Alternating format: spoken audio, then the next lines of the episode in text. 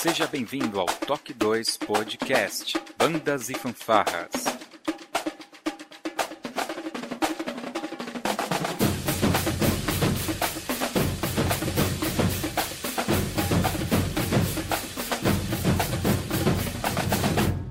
No ritmo da vida, na batida do coração.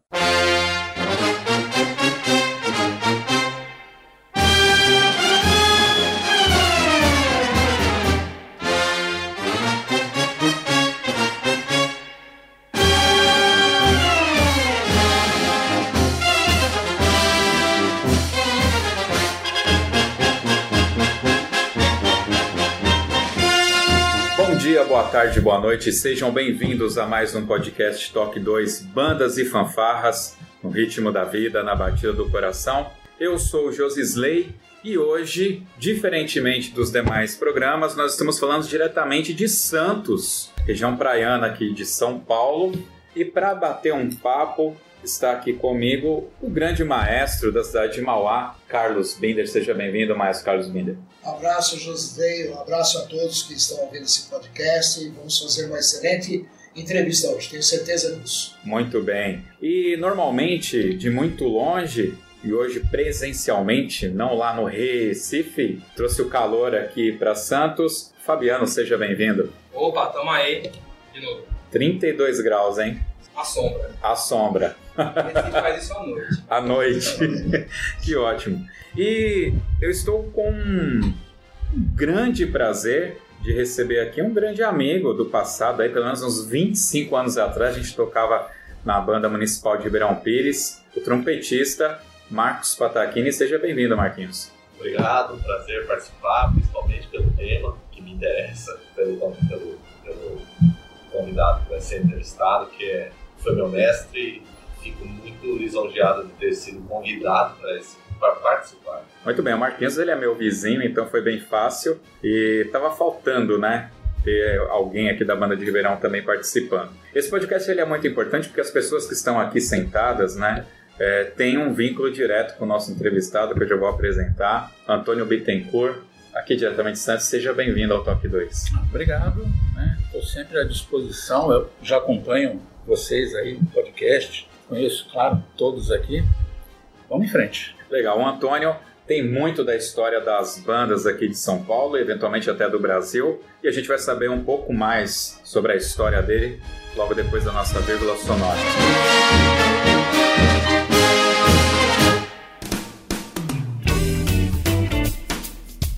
Olá, você está ouvindo o podcast do Toque 2 Bandas e Fanfarras, do site toque2.com.br. Você também pode ouvir os nossos podcasts através do aplicativo exclusivo do Toque 2, disponível para os sistemas Android e iOS. Para entrar em contato conosco, você pode acessar as nossas redes sociais através do nosso site, ou então pelo e-mail contato@toque2.com.br. E se você gosta do nosso trabalho e deseja nos ajudar a produzir um conteúdo com qualidade cada vez melhor, acesse a nossa plataforma de contribuição pelo site apoia.se toque 2 e veja como contribuir. Este podcast tem o apoio cultural do Portal Brasil Sonoro. Clique, ouça e toque. Para ter acesso às partituras, visite o site brasilsonoro.com.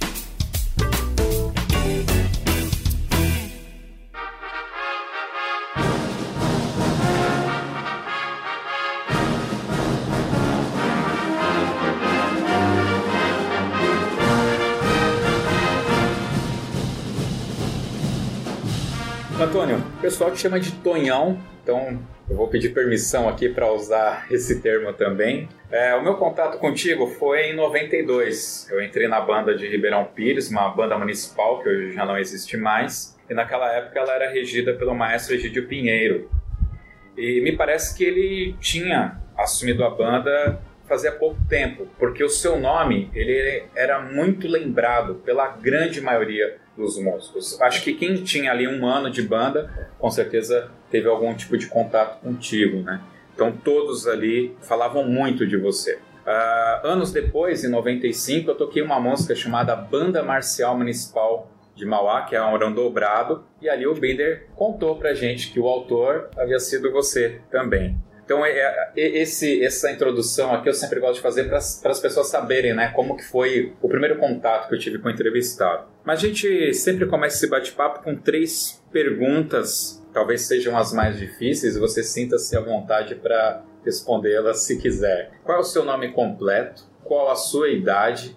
E qual a sua principal atividade profissional hoje? Bom, meu nome completo Antônio Homem de Bittencourt, né? Eu vou, estou com 61 anos, vou fazer 62 em maio, e atualmente eu sou regente da, da banda Master de Santos, né? e também trabalho com alguns comerciais de televisão. Muito bem. Essa parte de comercial, você é o que? Produtor? Não. É, existem é, muitos comerciais que nós vemos, inclusive no, quando você acessa o WhatsApp e tal, que é muito subliminar. Então é, é uma piada, às vezes, está alguma coisa, mas tem uma marca embutida ali. A marca passa de uma maneira bem sutil, mas é um tipo de propaganda subliminar. Isso é, vem crescendo, né? inclusive todo mundo troca mensagens, né? então esse é um ramo. Então você faz, não sabe se a sua ideia vai vingar ou não, é um ramo assim meio que freelance, vamos dizer assim. E a Banda Master? Qual que é esse projeto? A Banda Master é um projeto que começou de uma maneira amadora, mas que quer ter sua parte de formação é, concluída. Né? Nós começamos, são antigos componentes das bandas aqui de Santos, é, nos anos 60 e 70.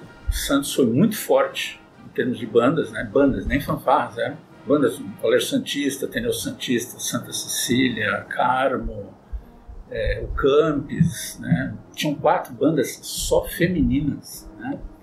Então era, era, muito forte. Então esse pessoal depois cada um teve a sua profissão, seguiu a sua a sua viagem, né, na banda amadora, as bandas de escolas e tal. E hoje se encontraram e falaram, vamos fazer banda novamente? E aí nós montamos a banda Família do Bem. Comecei lá também, eu e, e um grupo, né, a Márcia, o Augusto. E depois eu tive que sair, teve um projetinho no Guarujá, tudo amador, não havia remuneração nenhuma.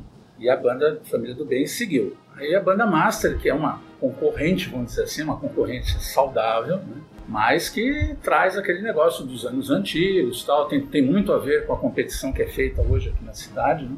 Então é isso aí.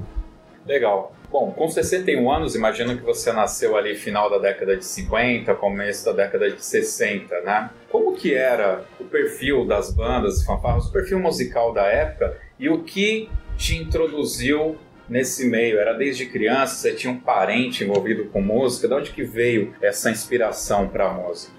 É, bom, eu sou de 58 e eu lembro que quando a banda da, do Colégio Santista ensaiava, o Colégio Santista é um colégio imenso, é, é do tamanho do Arquidiocesano de São Aqui Paulo. em São Paulo esse colégio, Aqui né? de Santos. Santos. E era mania, né? A gente era pequeno, 9, 10 anos, quando a banda saía marchando, a gente ia lá atrás, marchava de brincadeira, não fazia parte né, nenhuma da banda. E era uma banda enorme, né? E eu fazia, mas nunca tive vontade de participar. E um colega meu, que hoje trabalha na praticagem, né, o Paulo, falou: escuta, por que você não entra na banda? Eu fui lá e foi uma época difícil para mim, né? Eu tinha perdido meu pai, em 70, né?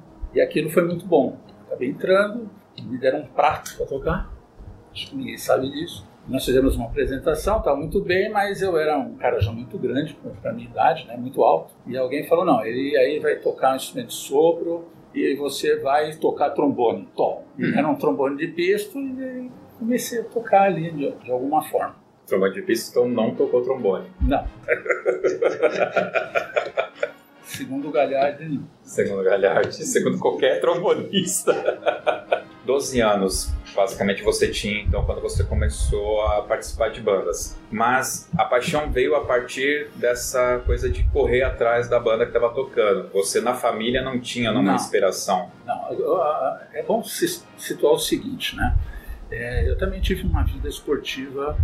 né? Teve um ano que eu tive que decidir. Ou era esporte ou era banda. Também poucos talvez saibam disso. né? Nós tínhamos um clube em São Caetano já em 70, tive para Ribeirão Preto. Meu pai havia falecido, eu fui para Ribeirão Preto, toquei na banda do Marista de Ribeirão Preto, né? E depois eu vim para São Caetano. São Caetano que eu pude realmente estudar, né? A Fundação das Artes estava começando, Roberto Manzo e tal. E, mas a minha vida esportiva também era né, equilibrada, porque eu jogava basquete no Tamoio, tinha esses vínculos, né, gostava muito de nadar. E foi difícil tomar essa decisão né, do esporte. Inclusive o meu apelido, Tonhão, né, foi numa reunião do clube que tem lá em São Caetano, tinha, não tem mais, né, o Tijuco Sul Clube, eles organizavam a Olimpíada. E todo o pessoal de, de, desse clube, ele era pessoal de seleção brasileira, nós tínhamos o Paulo Matsudo, o Vitor Matsudo, o Paulo Chequinha, nossa, era um pessoal, Jesus do basquete. E numa das reuniões, eu não lembro o nome do. Ele, inclusive, ele era chefe da delegação brasileira de atletismo. E eu fui apresentado: esse aqui é o Antônio, agora faz parte do clube, vai nos ajudar. Ele falou: não, não é o Tom, esse cara é o Tonhão. E dali em diante ficou o apelido, né? Então eh, teve esses dois lados. Em 77, 78 é que eu falei: não, agora tinha convites né, de escolas particulares para mim ir, e realmente, sem falsa modéstia, o pessoal me procurava e eu vi que aquilo estava sendo muito mais forte que o esporte, né? Porque o esporte era, eu vou usar um termo que outro dia nós conversamos, né, no podcast, medíocre, né? A palavra é pesada, mas eu era mediano, eu era um jogador, jogava mais ou menos, né? Não era uma estrela, né? Mas aí eu decidi pela, pela música, a música falou mais forte. Isso você enxergou na música já a possibilidade de uma profissão, de pagar as contas a partir da música, ou sempre teve assim a música hobby e eu vou ser engenheiro, você é, alguma coisa? É, bem por aí, engenheiro mesmo. Em 81 eu, eu, trabalhei no Banco Mercantil de São Paulo. Inclusive tinha uma agência lá em é, Rio Grande da Serra, tem uma coisa que aconteceu lá, mas eu não, não, visualizava isso da música não. Eu visualizava que eu ia terminar minha faculdade, né? Eu comecei a faculdade de matemática e aí eu falei, não, não, a música é só hobby. Mas foi pegando muito. O Externato Santo Antônio me contratou, né, com uma escola lá de São Caetano, em 80. É, em 80. E aí foi bicampeã brasileira na Record. Então aquilo, né, outros lugares chamou atenção. Eu falei, não, agora é isso mesmo. Então em 81, 82, eu decidi que isso seria meu futuro, minha profissão. E aí houve aquele movimentação de buscar uma profissionalização, fazer uma faculdade, alguma coisa a mais? Então, aí é que está o grande problema. Devido a esses tantos compromissos, né? por exemplo, o Externato Santo Antônio, eram alunos muito, faixa etária de 9 a 12 anos, né? eles eram muito pequenos, e eles só poderiam à noite, porque eu trabalhava no banco, dava aula no Jorge Street de sábado, né? e era muito difícil né? Teve uma época, inclusive, que eu tinha tantas escolas que Mauá, por exemplo, eu, era domingo que eu tinha que ir para a banda Lira, né? A banda Lira era uma banda musical, então até o domingo meu era todo dia, trabalhar todo dia, exatamente todo dia, nas escolas, na escola particular, então não tinha como, né? E aí o que se encaixou, que pôde se encaixar para esse estudo foi a Fundação das Artes com aquele negócio de módulos, módulo 1, módulo 2. Eu fui lá, você já pode entrar no módulo 3, tá? aquele facilitou bastante. Né? E estava chegando também aquele negócio do clã, do Zimbutril. Né? É um método de ensino do Zimbutril muito interessante, se vocês não conhecem, procurem, clã. E estava chegando lá e eu peguei aquilo, a banda da Cozipa aqui em Santos Salvador e tal. Foi isso. Já que você citou a Líbia de Malá, como que a gente se esbarrou, né? Você lembra? É, eu lembro que um, uma pessoa, uma loja de calçados, né? Tem nada a ver, né? Lá de Mauá, um, eu não lembro o nome. O seu Cis Bozé. Isso, ele me procurou, eu estava, o Stenato era bicampeão brasileiro, o Jorge Street tinha sido campeão na categoria, na Record, e eu atribuía isso, né? Me convidou para ser regente da banda Lira de Mauá, era uma banda musical, né? uma banda grande, né? um bom efetivo, e que eu notei que ali o que precisava fazer na banda era uma lapidada, né? Assim, coisa simples, né? Que, e aí nós fomos felizes, na primeira competição que nós fomos, nós ganhamos, nós fomos pro Vamos Bagunçar o Coreto, derrotamos a banda de Tapicirica da Serra, que era a banda do Elias, que tocava clarinete, sinfônica e tal. E nós tocamos, nossa, eu lembro foi, Jean Jean? Ouro Negro, dobrado. Ouro Negro. Ouro Negro, o Samba Canta Brasil e uma música, acho que era uma linha do Popeye, alguma coisa assim. Popeye, é isso? Com certeza. Popeye e Ouro Negro Popeye. ganharam o campeonato. Ah, sim, porque tinha um grau de dificuldade, né? Então, e a banda estava muito boa, a dinâmica boa. Nós tínhamos... E o mais legal de tudo, quando a banda ganhou o campeonato, eu lembro disso até hoje, né? o Elias, lá do, do clarinete da Sinfônica, ele punha a mão na cabeça e falou, mas é isso, porque nós ganhamos e fomos, convida fomos convidados para tocar mais uma música. E aí a gente toca o trompete de Spurry, com o solo do, não lembro se foi o Baião ou o Wagner. Eu acredito que foi o Baião, é. É, pela, pela, pela minha memória. Mas é interessante você citar, porque na realidade é, o seu nome, quem indicou o senhor Alcides fui eu. Ah, tá. Opa. É, então, deixo registrado aí a bem da memória da, da Corporação Musical Lira de Mauá, porque nós já tínhamos visto o seu trabalho em algumas bandas da região, né? George Street, tal, tal, tal, né? e despertou isso, né? Então, o seu Alcides ele foi convidado num momento crucial da banda, né? Porque nós não tínhamos ninguém que queria assumir a presidência da banda, né? E ele era um empresário muito bem sucedido, né? E ele não era músico, por incrível que pareça, ele não tinha vínculo musical. Né? É, isso era, era um empresário, né? tinha lá a loja de calçados, Formosa e tal. O filho dele, depois o, o Bozelli, que a gente chama de Bozaninho, arquiteto e tal. Né? É, tem uma referência até histórica interessante, porque no falecimento do senhor Alcides, eu estava como presidente da banda Lira e o filho veio pedir para que o velório fosse na banda Lira. Né? Bacana. E nós fizemos o velório do senhor Alcides na, na sede da banda. Né? Nunca tenha contado essa história, uhum. né? Então, porque né, eu, eu, acho que assim, a banda tinha laços muito estreitos com as famílias de Mauá na época, né? Então, eh, o senhor Alcides sempre, sempre auxiliou a banda, sempre. E como presidente, ele tinha uma postura Não, enérgica. É, é, educado, extremamente Exatamente, educado. Né? E quanto à questão musical, que o Gil citou, é, realmente, na época, era um diferencial tocar um bolo negro bem tocado, o mesmo marinheiro para o pai, né? Com todas aquelas passagens, com os clarinetes fazendo. Então, era Tinha solo de percussão. É, o Sim, solo de percussão no meio e tal, né? E, na realidade, ah, naquele momento, eh, era uma novidade aquele repertório, né? Porque as bandas tradicionalmente faziam eh, outros tipos de repertório, né? A mesma banda de Cada Serra fazia outro. Então aquilo foi um choque, né? Uma banda fazer aquele repertório. E o Tonhão, na época, quantos anos você tinha? Uns 20? Foi 83, eu é. acho, 83, ah, 84. Indo para 30 anos, talvez, né? Indo de 25 a 30 anos. Não, é, por aí. É, 25 a 30 anos. Então ele inovou o repertório, então isso era legal. E com os senhores, né, eu também estava tocando na época e tal, com os senhores já de 70 anos, né? É um negócio assim, né? Foi muito legal, foi uma experiência muito bacana do, do Tonhão lá regendo a Lira de Moá e eu quero deixar registrado que é, essa nossa amizade, né? Ela, ela, transcende esses momentos, mas foi um momento marcante como músico. Ah, quero deixar meu abraço aqui registrado ao maestro Opa. Antônio Homem de Bittencourt. Eu acho que tem uma, uma parte aí da história que vale a pena perguntar, principalmente pelo momento político que a gente vive hoje, é, você nasceu durante a ditadura. Como que era a relação bandas de escola, bandas de música, com a ditadura, aquele contexto que você viveu? Olha, 58, é, não lembro se já era ditadura, eu acredito que não. Acredito que devia ser o Jango, o Jânio, alguma coisa eleito pelo povo.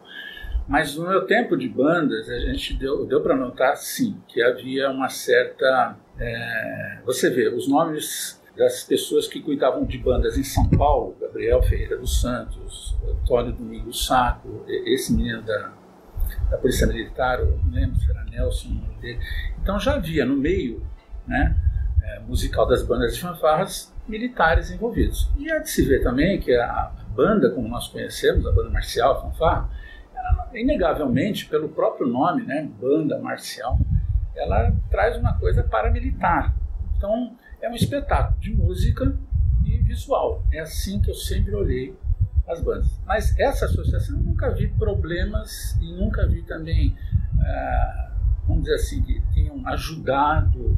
Não, vi, inclusive em 71, né, 71, eu sei dessa data, eu estava começando em bandas. Colégio Coração de Maria de Santos, composto por só meninas, só mulheres, né?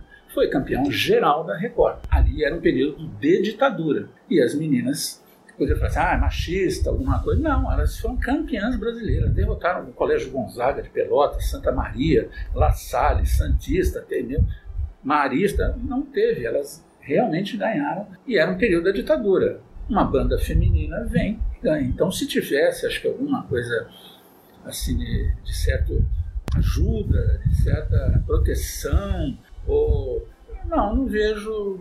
Se foi essa pergunta que você fez, eu é, a bem da verdade, né, eu também passei pelo mesmo período, né, e esse foco que você, você deu aí, a liberdade de a gente comentar, não teve nem ajuda nem repressão.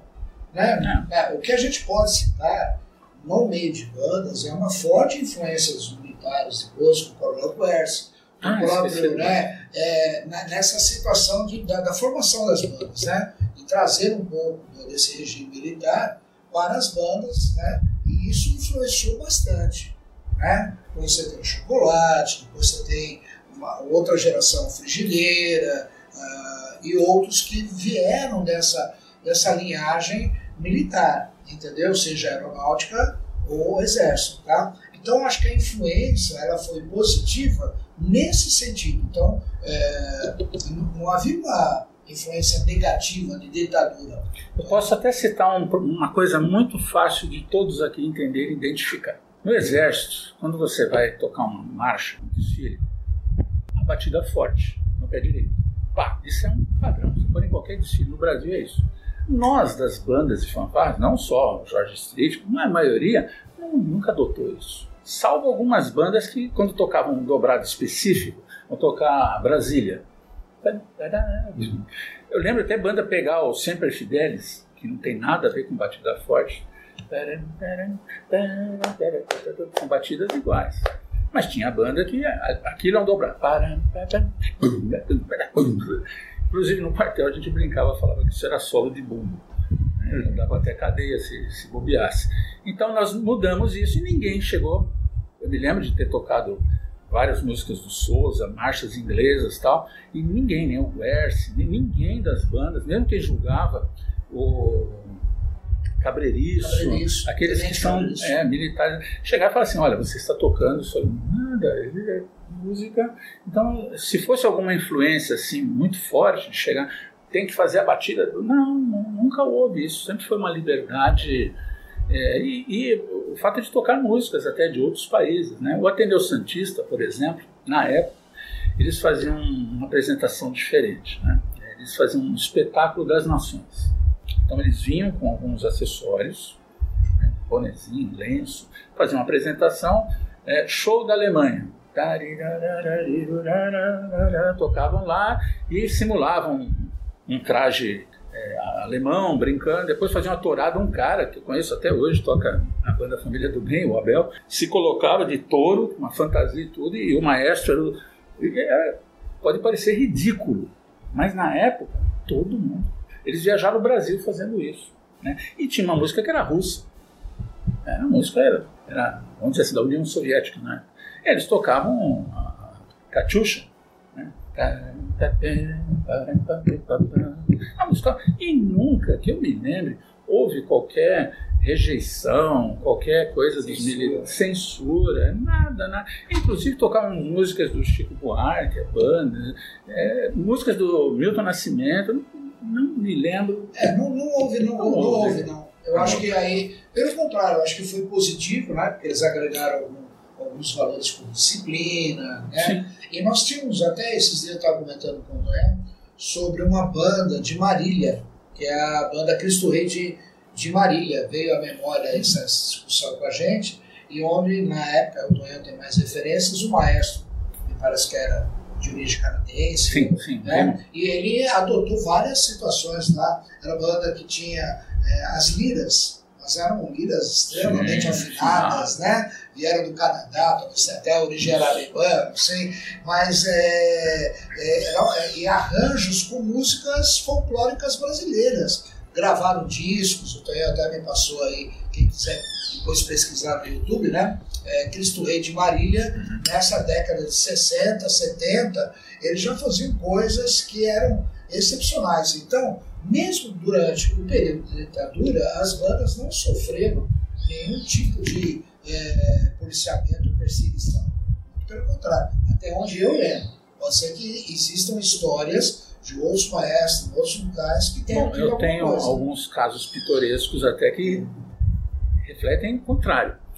Né? Quem tocou em banda e viajou muito vai lembrar dessa frase: senta, polícia rodoviária. Né? É verdade. Né? Senta, polícia. E eu me lembro uma vez que nós fomos parados tal, e o ônibus estava num estado, não sei quem que tinha alugado o ônibus, e o, cara, o, o policial ele já chegou perto do ônibus rindo. né? Imagina a situação. Eu falei, meu Deus. Aí quando ele entrou dentro, eu falei o que era, né? Nós somos, fazemos parte de uma banda. Ele falou, ah, banda de escola, não, tá tudo bem. né? Houve até uma certa, é, vamos dizer assim, entre aspas, simpatia pelo, pelo ocorrido. Me lembro de outras, agora não me vem à memória, mas teve alguma coisa assim muito interessante sobre isso. Ah, em Brasília, né? eu tive um problema com o menino Jorge Street, clima seco. E o Júlio, do, do Consolata, foi uma pessoa que eu era muito novo, época eu tinha 18 ou 17, acho que não era nem maior. Eu era o responsável da banda. Meu Deus. E dois meninos passando mal, né? O Aguinaldo e o Márcio. E eu estava perdido, né? Perdido, não sabia. Aí o Júlio viu, acho que me agora perguntou o que estava acontecendo. Falei isso. Ele fez contato com não sei quem naquela época. E os meninos foram para o hospital de base do Exército, foram atendidos, tal direitinho. E eles não tinham nada a ver com o evento. Pelo contrário, foi uma situação maravilhosa e que eu tenho que agradecer muito ao Júlio, né? Aquela situação e ao Exército. Realmente foi um socorro assim que eu não esperava. Né? E outras situações, agora vou lembrar todas. Ali na década de 80 foi quando você foi reger a banda Lira. Começo da década de 80. 83. Foi 83 por aí. E como que você chegou em Ribeirão Pires? Bom, na banda Lira, né, nós, o Binder chegou para mim e falou assim, vamos montar uma banda marcial. É, ele está aqui, ele vai me ajudar. E a banda se chamaria Banda Marcial Municipal de Mauá. E fomos. E eu não quis reger. Eu não sei se você lembra disso. Eu quis tocar. Eu falei assim, eu preciso desenvolver. Eu não estou, eu estou indo em todos os lugares e não estou tocando. Né? Então, como eu era, nós somos da mesma idade e tal, nós éramos um pouquinho mais velhos do que os nossos músicos. Lembra disso? Sim. Então, quer dizer, era... E aí nós montamos a banda, a banda marcial. Bom, isso foi uma coisa. Aí o que aconteceu? A banda Lira de Santo André contatou, falou assim: ah, nosso, nosso maestro está saindo. Inclusive, ele tinha algum vínculo com a banda de Mauá.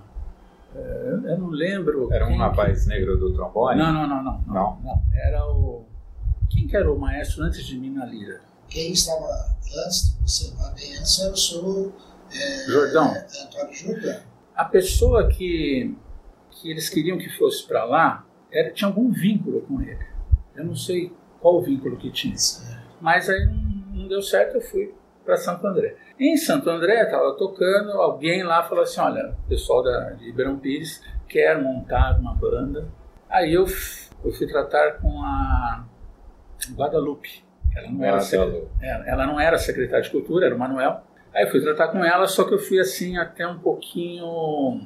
Eu não fui ríspido, eu fiz algumas exigências já que nós íamos montar. A minha exigência naquela época, que era 85, 86, 85 devia ser, foi que nós montássemos uma banda de concertos. Né? Eu já vinha dando marcial, banda marcial, mas eu estava vendo. E com o futuro, há um profissionalismo dos músicos que fizessem parte. Então nós trabalhamos lá em Ribeirão, foi, foi assim que eu fui parar lá. Eu só vou me esticar um pouquinho mais para colocar um pouquinho mais de história nisso. É, haveria formação, né? não, não havia verba para monitores, então eu tive que dar aula de é, é, vários instrumentos. Então eu fui, peguei os instrumentos, aprendi as escalas nos instrumentos, clarinete, saxofone, vários instrumentos, né? E eu já tocava um pouquinho da percussão também, né? Meu instrumento, trombone. E assim foram, fomos, montamos com o é o campus daqui de Santos tinha lá, Era agora Mirim. Guarda Mirim. Então foi a escola que nós pegamos para fazer a formação, Guarda Mirim. E aí nós começamos e aberto a cidade, quem quisesse aprender, nós dávamos aula lá museu, né? Museu. E aí, aí começou a banda. E realmente nós tivemos um sucesso muito grande, a banda cresceu rapidamente. Claro que devido à ajuda da prefeitura também. Ensaiávamos num local que era um sonho, na chácara. Não sei se vocês. Sim. É horrível ali, né? A gente chama de chácara do prefeito, né? Então, aquele quiosque que é feito de Isso. de Usava cimento. Neblina. Ah, Quase não tem neblina em Ribeirão Pires. É, né? mas eu gostava muito de lá. né? Era legal, era gostoso. Então, e aí nós, nós chegamos a semiprofissionais, né? Os músicos chegaram a ganhar é, um terço de um salário mínimo, uma ajuda de custo, né? é, ajuda de custo. Era É, onde a banda ia tocar tinha lanche, mas uma banda de concerto. E eu, eu havia feito Campos do Jordão, fui bolsista em 85, eu estava com um material muito bom. Tinha acabado de fazer lá com, com Cebola, que era de Tatuí, né? E ele me conseguiu muitas partituras, aquela coisa tudo de... Estava chegando, eu já tinha lá novena, Blue um monte, mas muitas, muitas partituras. E ali era um laboratório, né? No sábado era uma maravilha, né? Você chegava ali... Eu lembro que nós chegamos a compor 45 componentes com ajuda de custo e mais três que vinham tocar na banda, não ganhavam nada. Até 10 clarinetes. Uma banda. E estava num nível muito, muito, muito bom. E ainda, com tudo isso, aí eu tive uma proposta para vir para Santos. Né? Mas aí já foge a sua pergunta, eu já estou indo para a minha história. Ribeirão Pires foi assim. E aconteceu muitas coisas engraçadas além da banda, né? A banda tem um nível muito bom.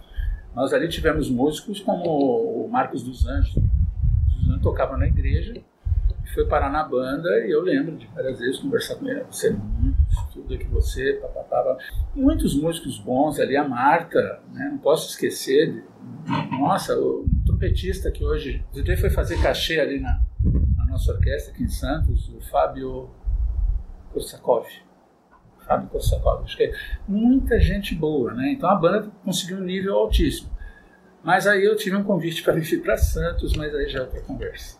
Posso? É, Vai na favor. hoje, você falou lá a, a história. Nós estamos entrevistando você. Você é a história. Você é a história. É, então, é essa, essa, é, eu acho que é aí que está o legal do podcast, né? Entendeu? É resgatar tudo isso, né? A sua passagem por Lira, a sua passagem Pires. Antes disso, você passou um pouco, né? Batido, mas eu queria que você voltasse um pouco. Uma pincelada em Cardeal Mota, no George Street. Seria interessante você dar uma pincelada também. Tá, então Aliás, desculpe, complementando aqui o que o Binder falou sobre o Cardeal Mota, Marquinhos, acho que seria legal você fazer. Deixa eu só retornar um pouco, ah, vou colocar algumas coisas do histórico aí. Eu não me lembrava tão perfeitamente das datas. Aí o Antônio pode ajudar. Realmente, sim, foi uma reativação da banda antiga que havia, a banda de verão. Havia uma banda antiga. Inclusive, quando a gente, eu entrei para aprender, foi um- uma inscrição que se abriu dentro da Guarda Mirim. Se não me engano, foram uns 80 inscritos para ir lá aprender maravilha. um instrumento. Né? Desses 80, 99% escolheu tocar bateria, né? que tinha lá para pôr o X. E óbvio, né? não tem bateria para todo mundo, não tem, poucos sabiam o que era. Eu me inscrevi na Lula. Sabe lá por quê? Depois, nenhum que se inscreveu em bateria sabia realmente o que era uma bateria. E era uma coisa muito interessante, porque tinha que haver uma seleção. Eu não lembro disso. Então, não dá para todo mundo, é 80, não sei quantos, a gente vai ter que cortar alguns já de imediato. Então, acho que teve duas, três aulas, Isso. do gênero. Isso, eu, eu posso fazer um parênteses? Claro. Até hoje eu, eu adoto isso, né? Fazer seleção é uma coisa deprimente, né? Eu acho sim, eu já me coloquei nessa situação quando eu era criança, né? Você, naquele minuto, naquele segundo, você vai ter que mostrar, e eu sempre abominei isso aí, eu sempre tirei fora.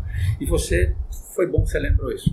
Duas coisas, eu não posso esquecer, sim, que quando eu fui para Ribeirão Pires, a, a Guadalupe falou, Antônio, nós já tivemos uma banda aqui muito boa, com o professor Américo Del Porto, né? não posso esquecer disso.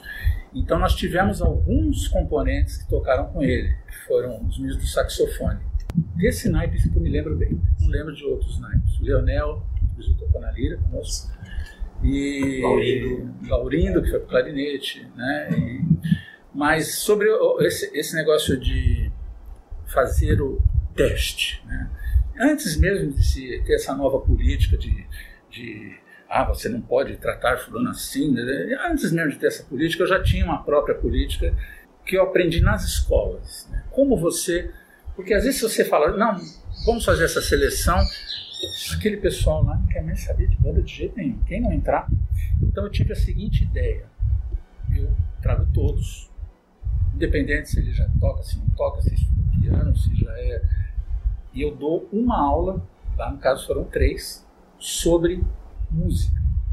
Eu coloco a parte sonora, eu, já estava tocando alguns instrumentos, mais instrumentos, e a parte teórica.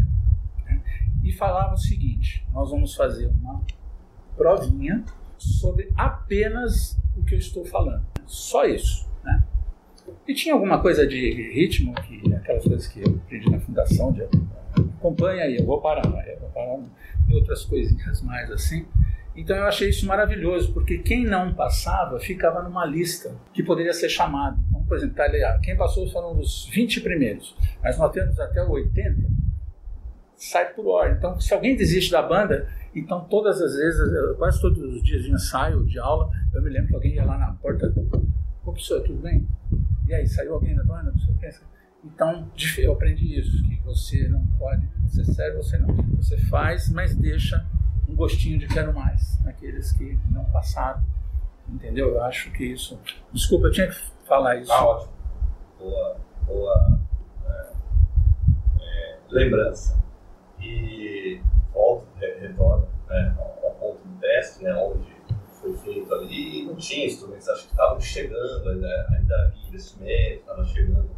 Muitos reformados. Muitos reformados, mas a gente chegava lá e não tinha instrumento, chegava lá para estudar música, o básico, e, e, acho que talvez por experiência, o Tonhão já entendia, falou, isso não vai ficar nessa formatação, não vai ter 99% fazendo bateria, isso não vai acontecer. Mas uma coisa engraçada que acontecia era o seguinte, estava todo mundo lá estudando a priori para bateria. O Tonhão chegava lá e falou, ó, semana chegou um trompete aqui, vou apresentar para vocês, abria, tocava uma escala, fazia um negócio lá. Desses 99, vinha 80% para tocar trompete. Aí passava mais uma semana e ó, chegou um instrumento, um saxofone desse. Então foi se moldando, automaticamente os alunos foram se distribuindo de acordo com o instrumento que chegava. Eu vou fazer mais uma observação. Naquela, é, naquela época, eu lembro que eu estava lendo Rubem Alves. Né?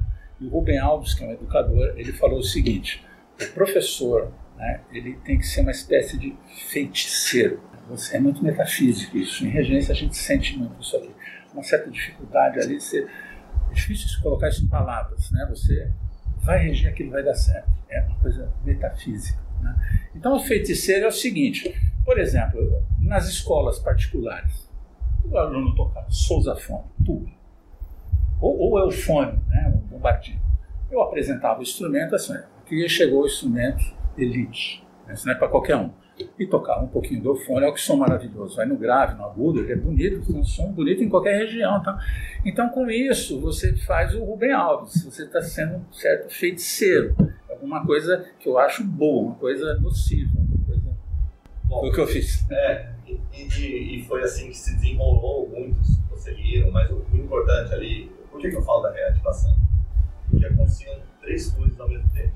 A banda tocava, ensaiava ao sábado, já acompanhando com os é, velhos componentes, né, os componentes da, da, da, da, banda antiga. Tinha as aulas para esse pessoal da Guarda Mirim, que era terça, né, e tinha as aulas de pessoas que se inscreviam e já tinham conhecimento, acho que a Marta, acho que o Caso, outras pessoas.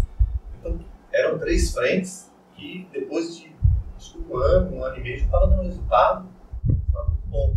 E a banda reativando só com os elementos anterior, né, era, um, era um grupo pequeno.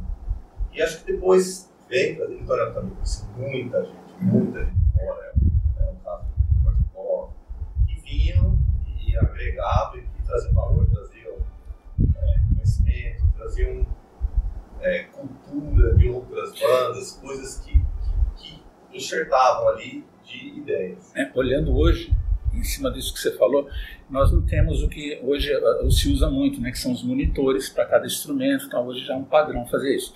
Mas eu me lembro que isso que ele falou era verdade, havia muito essa troca. Então, por exemplo, a articulação. Né, você tem o Fábio Korsakov junto com a banda, você tem o Marcos dos Anjos na tuba, você tem o Aguinaldo na percussão. Então, Aguinaldo que tocou Mauá, que era trombonista, né? Não? Sim. É, Então o que, que acontecia? Você, eh, no ensaio, às vezes, mesmo antes, às vezes, por força da circunstância mesmo, parava o ensaio e falava assim: vamos fazer um naipe hoje aqui, a banda toda, clarinete sempre com lado, né? parava e fazia uma coisa que não dava para mim fazer durante a semana, porque a, a prefeitura não tinha condições de pagar monitores, não tinha horário, não tinha local para isso. A gente ensaiava na chácara, a chácara era usada direto, e eu não podia porque eu tinha outras, como sempre, agenda lotada, né? Então era isso. Então faltou agora uma pincelada do Cardial e do Jorge Street. É, o pra Cardi- gente fechar essa, essa parte. É, o Cardeal, é, vou começar pelo Jorge Street. Né? O Jorge Street foi uma escola para mim. Né? Eu, eu estu- estudei no Colégio Bonifácio, ali em São Caetano, e trabalhava no banco. E um dia eu estava ali, estava tendo uma formatura, estava tendo alguma coisa no, no Teatro Santos Dumont, ali na pracinha, e tinha um grupo, e conversando, estava assistindo a, a esse evento, acho que era uma peça de teatro. E eles estavam falando de banda e fanfarra. E eu ali. Mas foi que nem imã, né? Eu falei, escuta, vocês estão falando banda, fanfarra? É, nós somos uma escola lá, nós estamos a fim de procurar o diretor para montar, nós somos a escola técnica, né? Hoje é técnico, Jorge Street, né? E nós queríamos montar uma fanfarra lá, né?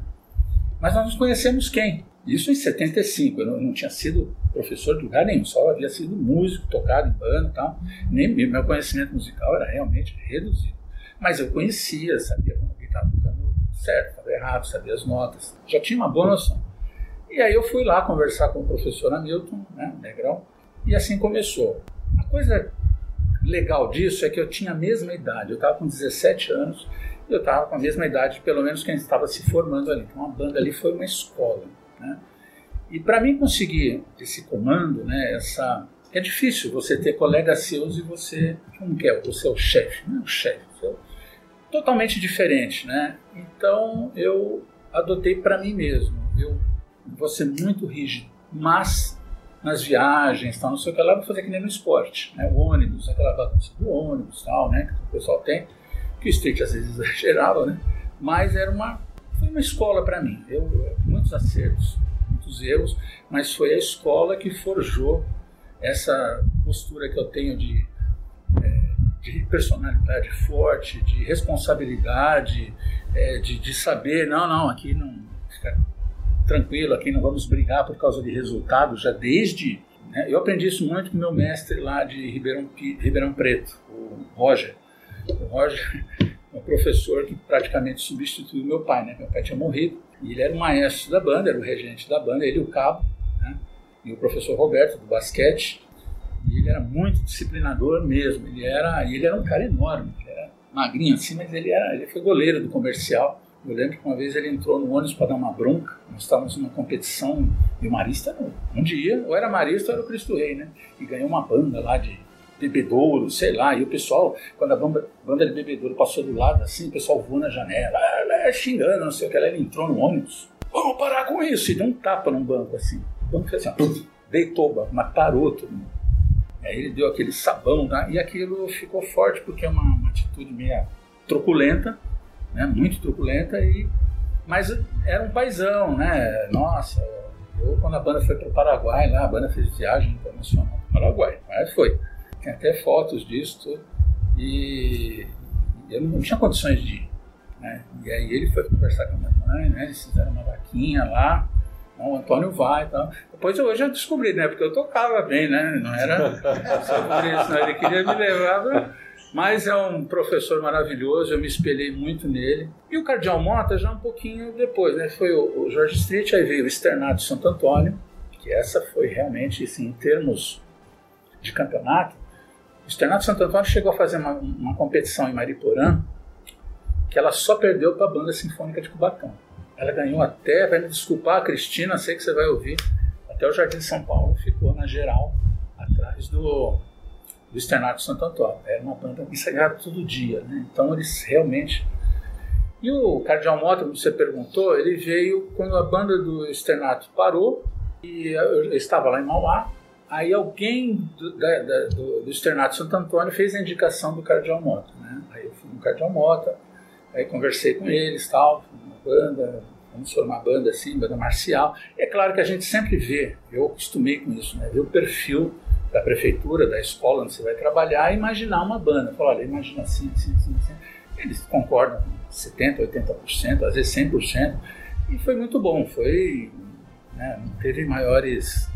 E a banda que participou de algumas competições, mas era mais interna. Quase todos os colégios que eu trabalhei, é, a banda era muito interna, tocava festa. Tanto é que os colégios tinham hino do colégio, parabéns você, com dois, três arranjos diferentes, tinha. É, era um repertório muito específico para determinadas até solenidades das escolas, né? Então moldava, me moldava bem para isso. Uma curiosidade que eu tinha é que era uma banda formada essencialmente, quando eu cheguei lá, essencialmente por alunos do colégio, o que hoje é uma coisa muito difícil. E o Antônio tinha certas técnicas para lidar com isso, então não necessariamente chegando com música, é, ensino de, de, música muito pesado para os alunos, mas de uma maneira que eles já saíssem tocando um pouco mais rápido. E eu fico curioso de saber como que havia essa atração dos alunos dentro da banda, para eles descerem até a sala, se inscreverem, tinha um horário que eles desciam lá, se inscreviam, se na banda. E uma coisa que também me lembra muito, na, é muito marcada, é o fato de você, nesse, é, dentro desse, desse contexto de escola, sempre se dizer um educador e não necessariamente um professor de música ou um maestro, e sim um educador. Faz parte do, do corpo educador da, da escola. Uh, acho que são pontos fico curioso de, é. de entender. Então, você já perguntou e já quase deu a resposta, né? Então, claro que era outro contexto, outra época, né? Eu acredito que não só eu, mas outros também tinham um, uma maneira de lidar com os alunos. Mas eu fui realmente feliz nas escolas porque Coincidentemente, naquela época, eu estava lendo Rubem Alves, né? Sempre gostei de ler e tal.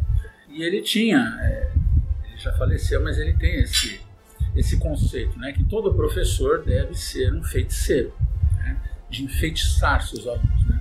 A França, por exemplo, tem uma maneira de ensinar música um pouco diferente da nossa. Eles primeiro fazem a criança ouvir, cantar, tocar um instrumento sem a parte teórica. Né? Claro que não tem idade. Depois é que eles introduzem, olha, a mecânica é essa, tal, tal, tal, tal. Então eu sempre adotei isso, né? De, eu vim daquele meio? Eu, eu sabia o que o aluno estava querendo. Né? Outro detalhe, eu, eu, sabia também de antemão, né? e aí vai a parte do esporte me ajuda, né? a parte estratégica também, né? de saber com quem eu estava lidando. Né? Naquela época eu já sabia que numa escola particular, eu não sei os dados hoje, mas 50 a 60% das crianças são filhos de pais separados. Então eles querem uma certa um certo prumo, eles querem alguma coisa assim, eu já sabia disso. Então a maneira disciplinar de você usar, tinha regulamento, não sei se você lembra disso, um regulamento só participava, inclusive no final do regulamento falava assim, o, pai assinava, concordo que li e estou é, e concordo, li e concordo com esse regulamento. Eu tenho esse regulamento até hoje, são sete, é que nem a Constituição Americana. São sete parágrafos, ali está a síntese, fala de, de, penalidades, de deveres e tal. Então teve sempre esse negócio do, do, do ser feiticeiro, né? De, é, e a segunda parte, né, que foi sobre. Ah, de ser educador, você já respondeu. Realmente isso, né? Você sempre via a pessoa, né? Eu sempre via a pessoa e depois vem o músico, né? Isso, graças a Deus, me fez é, saber que concurso não é o que eu ia fazer, de a banda. Né? Embora nós tenhamos participado de competições, em algumas vezes fomos até muito bem, mas o, era assim: princípio, a educação. Né? Os alunos fazem parte da sua. Qualquer pessoa que queira vir, queira agregar, você inclusive foi convidado, né? por isso, você tinha esses atributos. Eu não queria o Louis Armstrong tocando, nem o Maynard Ferguson, se eles não fossem boas pessoas. Eles teriam que ser bons músicos, mas principalmente boas pessoas. Pessoas que viessem ali dar exemplos humanos, não exemplos musicais. Exemplos musicais era fácil, vinha, contratava alguém e falava, faz um workshop aqui, ou toca determinado instrumento, mas isso ajudou muito a banda. E não, nós tínhamos realmente, a banda tinha a escolinha e a maneira né, de, de escolher esses alunos, que era através daquelas provas que, que eu já falei. Eram aulas que depois se revertiam em classificação não, te, não, excluía ninguém. E aquele que não se classificava ficava aguardando ali. Professor, já tem vaga? Alguém? Já tem instrumento novo? Alguém já saiu da banda tal?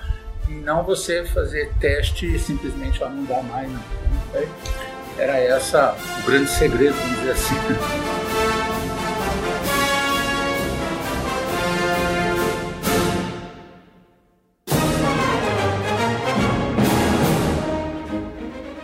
Antônio, sou um maestro por maioria de votos, me considero um músico em dó maior, mas e, sou maestro de uma banda evangélica, numa igreja. Então, como músico de banda marcial, eu tenho uma visão sobre a música, tento colocar isso ali naquele contexto, mas eu vivo sobre regras que aquela denominação religiosa coloca. Vocês têm regras ali. Quando você está num colégio, é, seja ele cristão ou não, ele vai ter algumas regras. As instituições, né, normalmente têm regras.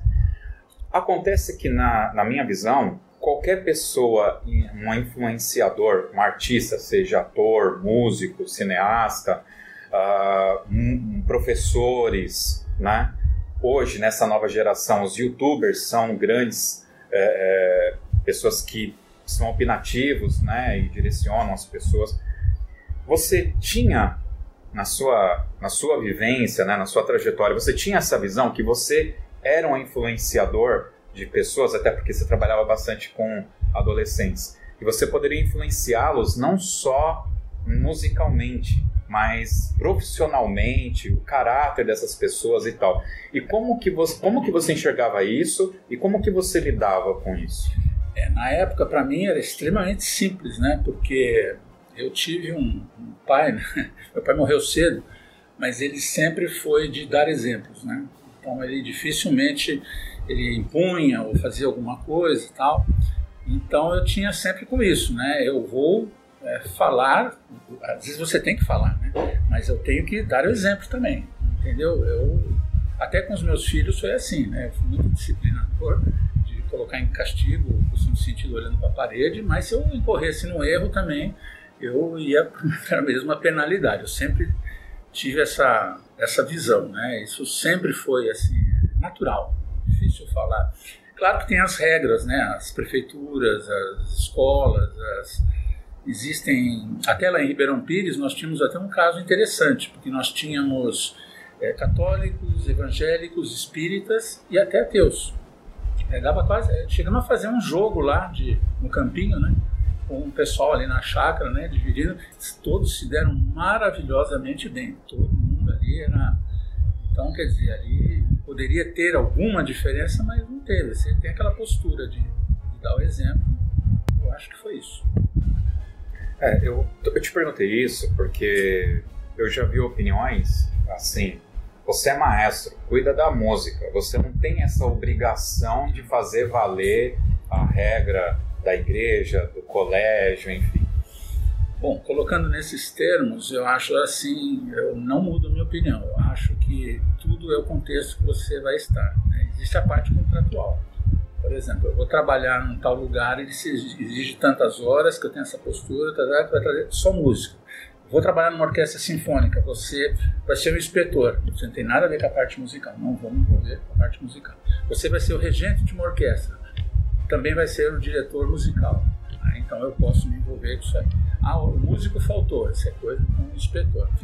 Outro contexto. Agora, numa escola que me deu a liberdade de tocar, inclusive hoje, né, eu, eu, até falo o seguinte: o papel do maestro é muito abrangente, extremamente abrangente. Vai da pessoa assim, vai do contexto que ele está vivendo, a sociedade onde ele está, os vizinhos da escola ali, as entidades. Ele tem que saber é, aonde ele está, o que, que ele está fazendo, o que pensa o grupo, né? Eu tenho, é, é eu estar por dentro do ECA, né? Muitas coisas eu confesso que na minha época eu era extremamente rígido. Talvez eu hoje tivesse problemas com o estatuto, mas assim nada que passasse dos limites. Era uma coisa sempre é, disciplinar que os pais sabiam, que os professores sabiam. Mas hoje, mesmo hoje, eu acho que o, o não pode mudar essa postura. Você não é só parte musical, só escrever o arranjo, fazer uma adaptação, cobrar dinâmica, cobrar articulação. Né, né. Você tem que se envolver. Eu acho que até ajuda o grupo, na minha visão, ajuda musicalmente o grupo. Você tem É, vou dar um exemplo para você. Às vezes, né, você, não só em escola, mas em prefeituras, você acabava o ensaio, a banda chegava de uma apresentação e o pai não tinha ido buscar o filho.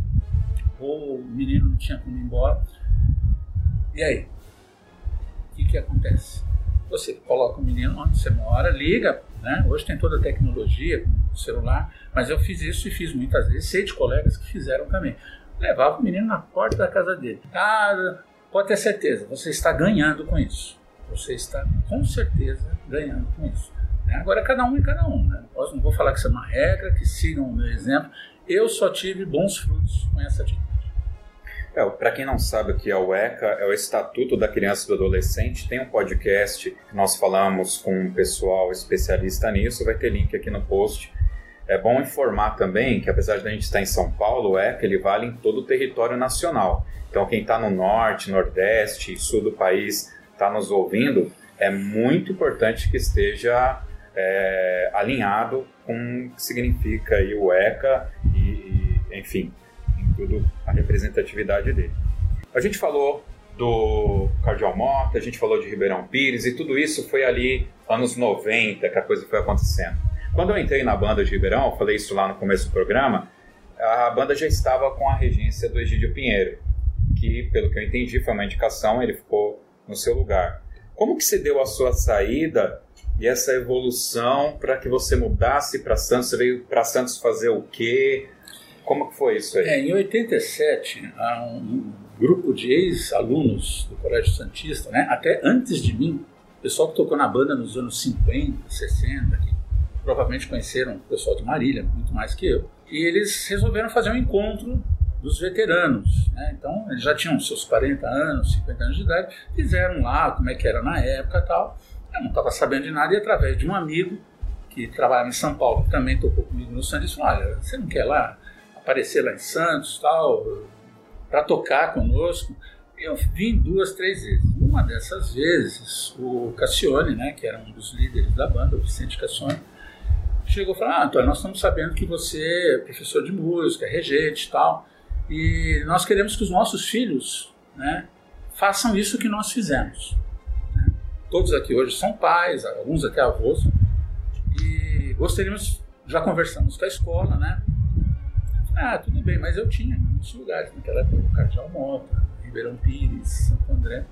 E eu falei, olha, posso vir e tal, mas expliquei a minha, minha situação, que era muito delicada, e continuava vindo. Eu lembro que eu tive que escrever os arranjos porque como não tinha um sopro substancial, eles foram lá e contrataram alguns músicos da base aérea aqui de Santos, que hoje não existe mais, da, da Polícia Militar, só que eles todos leem, tudo bem, a gente chega lá e cadê as partes? Eu lembro que o meu primeiro trabalho ali, é, voluntário, foi escrever, eram as músicas da época que faziam sucesso, Doce Amargura, Monte Franco, é, Cisne Branco, Coronel Bug, então algumas eu já tinha pronta, algumas eu adaptei, né? Então foi um trabalho. E aí, com o tempo, em 80, 88, 89, eu lembro que o diretor da, do Santista, né, que não era um irmão, era o diretor da escola, um leigo, laico, e ele falou: então nós temos uma proposta para fazer para você. Nós queremos que você venha para Santos tal, e tome conta da banda, forme a banda. Eu falei: Tudo bem, é, qual horário e tal? Aí me passou um horário e tal, e aí ele fez uma proposta e era uma proposta irrecusável, porque era assim, tipo, você vem, é, vai ter um salário tal que já cobria todos os lugares que eu estava. Era um sonho, né? um sonho. Já com bolsa de estudo para os meus filhos, porque eles, eu trabalhando na escola tinha direito à bolsa de estudo.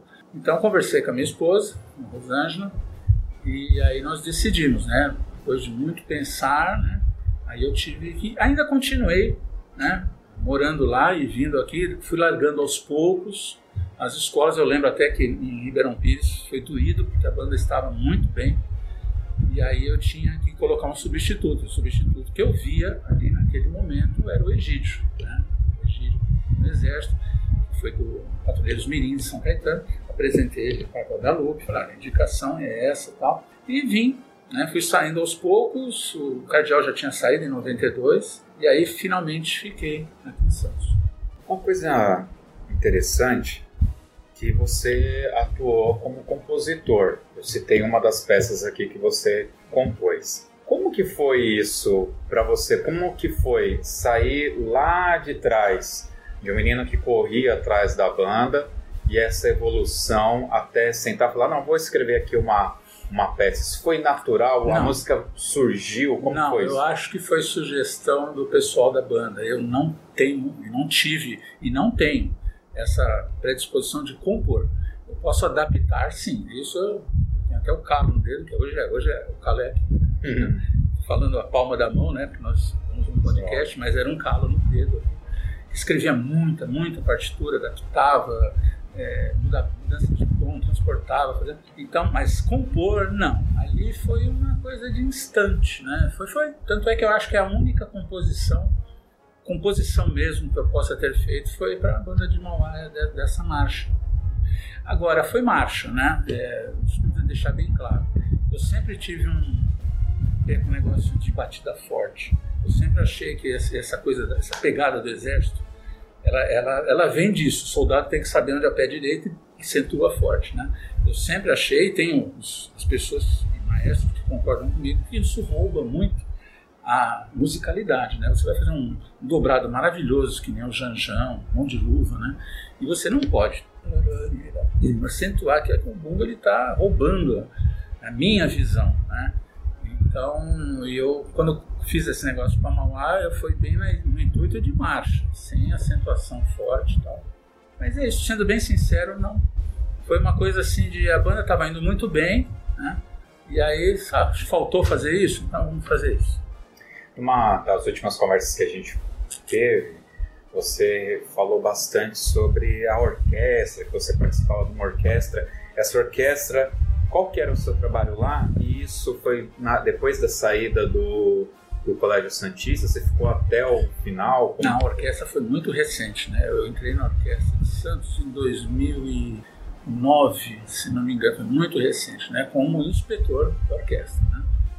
Então, ali eu descobri um outro mundo, né? Ali eu descobri, vou falar isso sem constrangimento nenhum, né? Que como é difícil lidar com músicos profissionais, né? É, é um mundo maravilhoso musicalmente, mas o que você encontra de briga de egos é alguma coisa assim, para mim uma surpresa, né? Uma surpresa, já, já sabia disso, né? Mas é difícil, difícil. Não que é, fosse impossível. Mas é isso, né? Mas foi um trabalho simples, né? um trabalho que é disciplinar. Olha, vocês têm horário, aqui é o horário do almoço, vamos para tal lugar. É, fazer o pessoal assinar, um trabalho burocrático simples, mas é, é, essa parte de ego, eu diria assim, não tanto comigo, né? mas entre eles mesmo. Né? É uma coisa difícil. E eu, sei que isso é em todos os lugares onde você existe esse profissionalismo. Né? Nós músicos às vezes tentamos né, cobertar isso, né? mas isso existe sim. Né? Isso é, eu tinha que falar. Né? É isso. Não ficou bom. Não, ficou sim.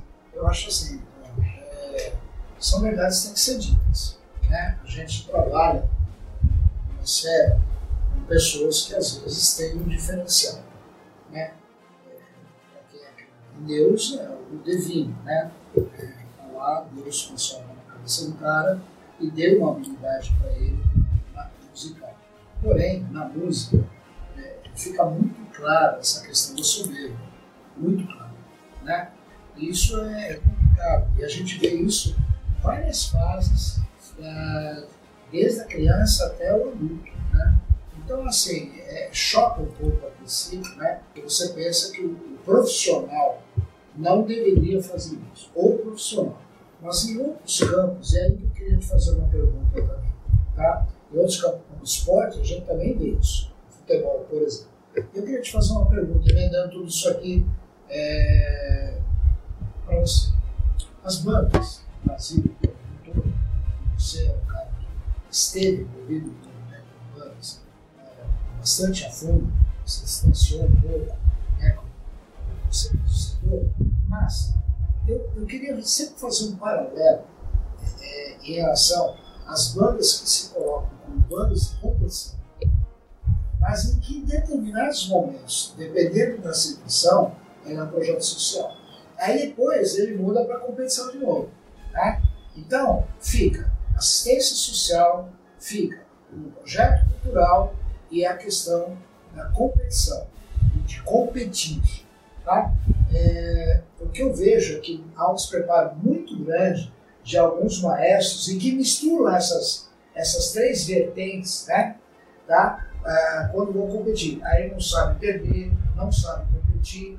Aliás, eu estou escrevendo para um determinado grupo de pessoas alguns artigos e eu vou encarar esse como um dos artigos. Essa mistura na cabeça dos maestros de um projeto educacional, de um projeto cultural, de um projeto de assistência social, que muitas bandas se prestam a isso, né? de fazer algo a mais para aquele componente né? que mora numa favela, que é menos favorecido, é, etc, etc. Como que você encara isso? Principalmente o fato de certos maestros não terem condições é, psicológicas é, de participar de um campeonato.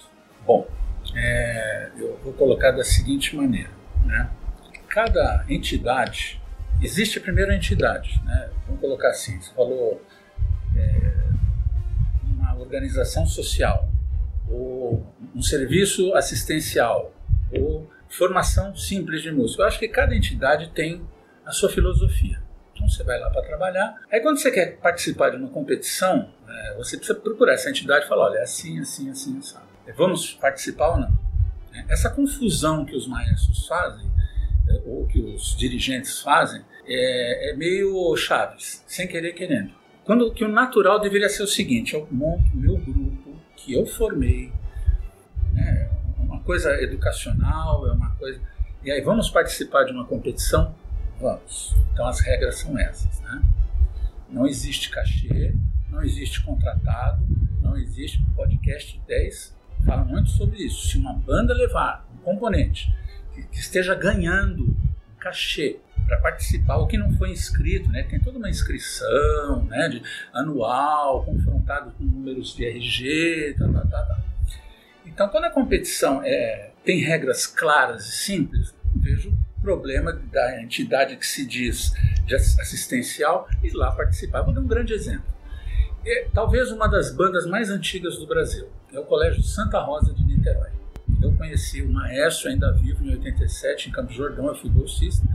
E da época de anos atrás, dos anos 70, até o dia que eu vi a mesma postura, a mesma personalidade, os mesmos, a mesma filosofia, e ele vinha para o concurso da Record e, e ganhava, entendeu? Com a mesma postura.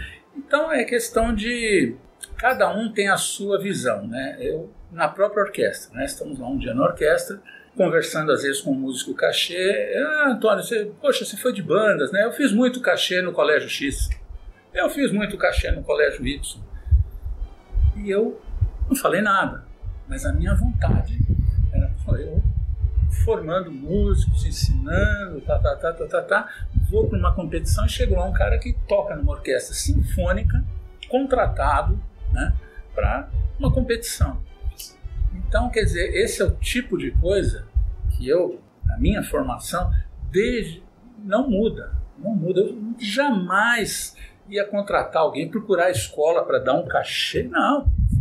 Está tudo errado. Né? Agora, se você monta, você ganhou lá na Mega Sena, você encontrou um diretor que é alucinado em competições. Né? Por exemplo, a Universidade de Santa Cecília aqui, às vezes, ela faz como nos Estados Unidos. Um, nada, um cara nada muito bem, eu vou dar uma bolsa para ele. Ah, nos Estados Unidos você joga muito bem basquete, então vamos convidá-lo para. Ele, todo mundo sabe disso, ele vai ser inscrito, ele é totalmente legalizado para fazer aquilo. Nós usamos até o termo, é federado, então ele vai poder participar. Tá, tá, tá. O que nós, o que eu vi, pelo menos na, na parte de competição, foi isso, sabe? É, raras exceções, e não é porque você está aqui na minha presença, Bíblia, mas raríssimas exceções, eu vi um trabalho de formação formou músicos, foi lá e ganhou vários campeonatos sem ter nunca contratado ninguém, que é a banda Lira de Mauá. Eu, pode ser que existam outros, né, outros lugares, outras entidades com a mesma, mas que eu vi pessoalmente, vi lá formação, muito boa, nós passamos lá na prefeitura, entendeu? De formação e que vingou, nossa senhora, né? Tenho certeza que o trabalho do Bartô também tá, e outros no Brasil. Mas o que eu vejo muito, e até vou citar escolas e algumas prefeituras, é que lá formou, tá aí ele chama um grupinho, um quinteto, um sexteto, vai lá, ganhou o campeonato, tal, tal, tal. Isso me, me deixou assim profundamente chateado e fez com certeza que eu me afastasse das competições. Tá? Então, desculpa se eu toquei o dedo na ferida, mas é isso né, que eu, que eu Queria- tenho falar sobre isso. Eu queria só expandir aqui, corroborar não completar. Eu vou citar aqui três é, projetos aqui de São Paulo, que é a Facmol, a Fama de Atibaia e, a- e o Walter de Caieiras. O Walter, ele está arrumando a casa e não está indo para campeonato. Está se preparando, está formando. A Célia está lá formando o músico, está contratando um professor para focada em ah, em formação. E você vai, é, acompanho eles, né, e tenho bastante contato com a Célia, você vê que eles estão sempre fazendo concertos e apresentações na própria cidade deles. Atibaia tem um campeonato deles entre as faminhas lá. E a Facmol não precisa nem falar, os caras chegaram, pegaram uma coisa que, verdade seja dita, muito simples, os toques de percussão, o Marquinhos, do, do Paralelo, ganhou o campeonato tocando o Rapsódia, como que é? Desculpa, eu fugi o nome. Rhapsody Blue? Não, não, do Queen. Homem? Ah, o- Bohemian Rhapsody. O cara ganhou um campeonato tocando aquilo. E a Facmol toca naquele jeito lá dele, Sim, sertanejado e tal. E, cara, é uma apresentação fantástica. E são coisas simples, mas você vê que tem um apreço, tem... Os caras estão indo para campeonato? Não, não estão indo para campeonato. Deixa eu falar uma coisa. Uma vez o Erasmo Carlos, não tem nada a ver conosco, que ele- mas tem, né? Então, Ele falou uma frase é, muito que tem- vai de encontro ao que você está falando. É difícil fazer o fácil. é difícil fazer É o difícil passo. fazer o fácil, né? Vamos anotar essa. Então, para esse contexto, ela se encaixa muito bem. Caso a caso, né? Sim. O trabalho da Célia vem de longe, vem do Zilton, vem daquele pessoal todo, não sei o que lá. É fantástico também. O da Facmol, ele teve esse insight. É um trabalho fantástico do Wellington, né? Wellington. Wellington. Então, não tenho o que dizer. Eu pouco conheço o, o trabalho do Rogério. Rogério, fala não. Não, não. O Rogério é Taubaté. Taubaté é o Felipe Ibrahim Ah, e o Chinaglia. Então fica Eu difícil- o- Luiz. É, Luiz eu comentar sobre É, é que não conheço bem. o, o Rogério ele passou um tempo na Atibaia, saiu e Eu só colocaria mais dois trabalhos, né? Que tem eu- vários, né? É, não. Bamo- a Bamalo, por exemplo, né? Então, mas eu, eu coloco aí o pessoal de Tatuí, né? O, que o Adalto, né? Adalto. Que não tem mais também. É, mas que eu, é, você vê, eu fora do meio. Estou falando assim que Tá bom. foi, que serve de exemplo, que Sim, serve sim, de sim. existe lá uma estrutura. E eu não poderia deixar de que vocês conhecessem também o a projeto Beck de Cubatão. Existe a banda sinfônica de Cubatão, tem a banda marcial e tem o Beck, a banda escola Cubatão, que também dá excelentes Mas por que, que eu não conheço esses caras? Porque eles não estão no meio da, dos campeonatos, no circuito, mas faz um excelente trabalho. Exato, que vai aquilo que o Binder perguntou. Exatamente. Exatamente. Então vai aquilo que a entidade, né, vamos dizer assim, a pessoa jurídica, qual é a filosofia? Formação para, futuro profissional, para a futura profissionalização do músico. É o projeto DEC, tal. a Facmol também, isso, se não me engano, eles já estão no nível que eles têm alguma ajuda de custo, pagamento, não sei, com certeza. Então, é, vai da postura de quem eu quero participar de competição, tudo bem. Agora, quem organiza as competições também, aí nós vamos entrar num, num leque enorme de associações, Com de federações, e o papo vai. Ela deveria ter regras. Você falou muito bem. As regras feitas para serem cumpridas. O que não pode é fazer uma regra e no meio do campeonato, como o Fabiano falou, ou em mudar, moldar a regra para favorecer X, Y, Z, ou simplesmente só mudar, não pode. né? É, um, desses artigos que eu pretendo vou dar, vou dar aqui uma dica para quem quer, mas vou deixar claro que vai ter, é exatamente isso. Eu tenho uma, uma brincadeira que eu faço, que no- nos campeonatos estaduais, é, vou fazer um paralelo. Você disputa futsal. E quando você vai para o final brasileiro, nacional, você vai jogar basquete. Com a mesma Entendeu? equipe. É, com tu não. E, e às vezes lá, né, você jogou basquete, E aí você vai para uma final de algum lugar, entendeu? E a, a cesta de três não vale três, não vale nada. Quer dizer, então muda-se muito isso né, até o Brasil. Tá? É, houve uma tentativa, você falou de padronização né, nos Estados Unidos, nas associações e, e, tal. Aqui no Brasil a gente tentou fazer algo assim. Né? Mas hoje, hoje, a realidade de hoje, você pegando tanto a CNBF como a Liga e como outras entidades que a gente vê, né, em campeonatos abertos como a, a Liga dos Amigos, né, Isso, o Circuito dos Circuito Amigos, tal, Amigos. é, cada um faz o, o regulamento que quiser. Só que tem uma coisa, eu também defendo uma situação. É, por exemplo, Campeonato de Caeiras. Quem faz o regulamento de Caeiras? Caeiras. Você tem uma banda, você vai aderir àquele campeonato porque achar que está dentro do regulamento, tá certo? Então, Caeiras, assim como o Santos, tem um regulamento próprio. Quer dizer, você tem uma banda, você lê o regulamento, fala, quando lê, né? Desculpa, eles nem lê o regulamento. Né? Mas quando tem umas pessoas um pouquinho mais de visão, lê o regulamento e fala, pô, eu quero participar aqui. Agora, diferente é as associações, vamos dizer, nível estadual, São Paulo, a FABESP e o Cifaban, são as que têm maior projeção em termos de campeonato, mas existem outras também, tá?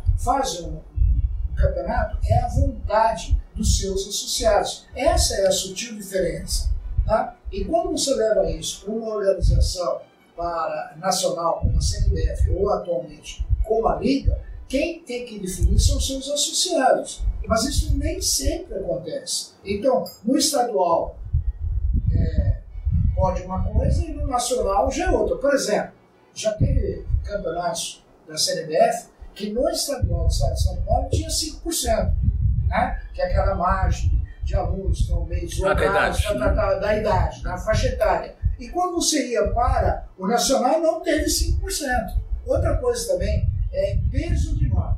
Peso da pista versus o, o, o, o peso global. Então a pista já variou de 10% a 33%.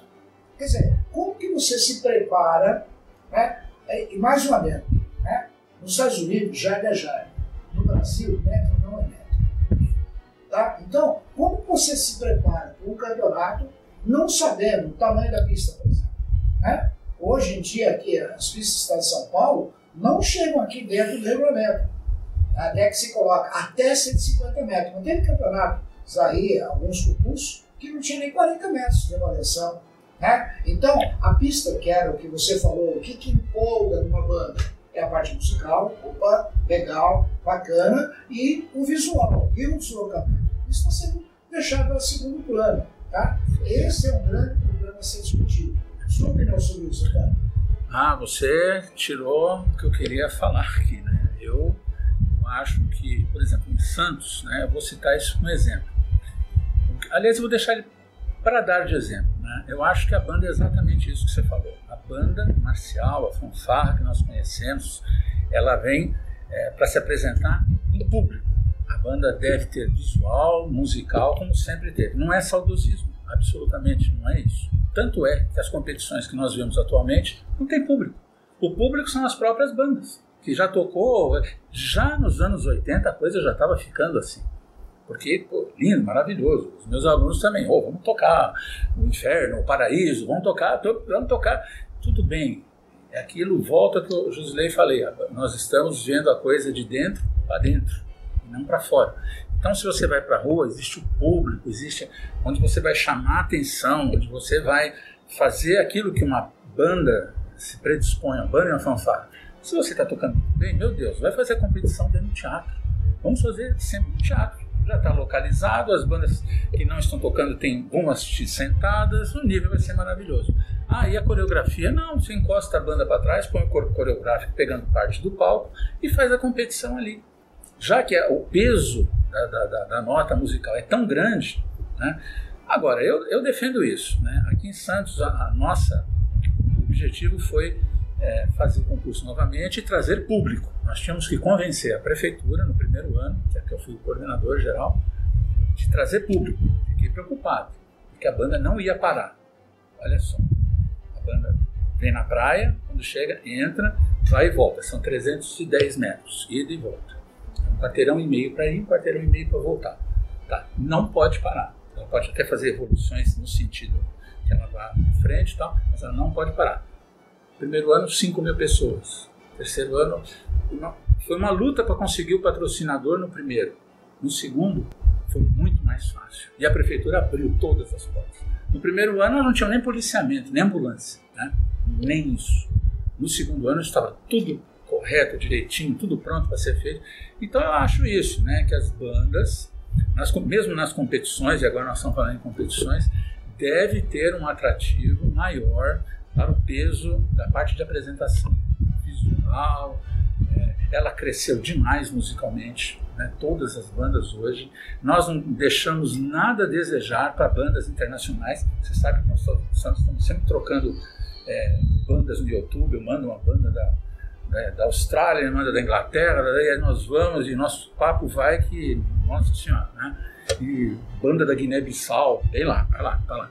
Então, nós vemos isso, sabe? Público, as bandas que estão fazendo público, né? E nós aqui insistimos em entrar numa competição, parar em frente ao palanque, tocar para seis pessoas e vão embora. E às vezes vão embora xingando, você viu? Não tinha ninguém nesse concurso.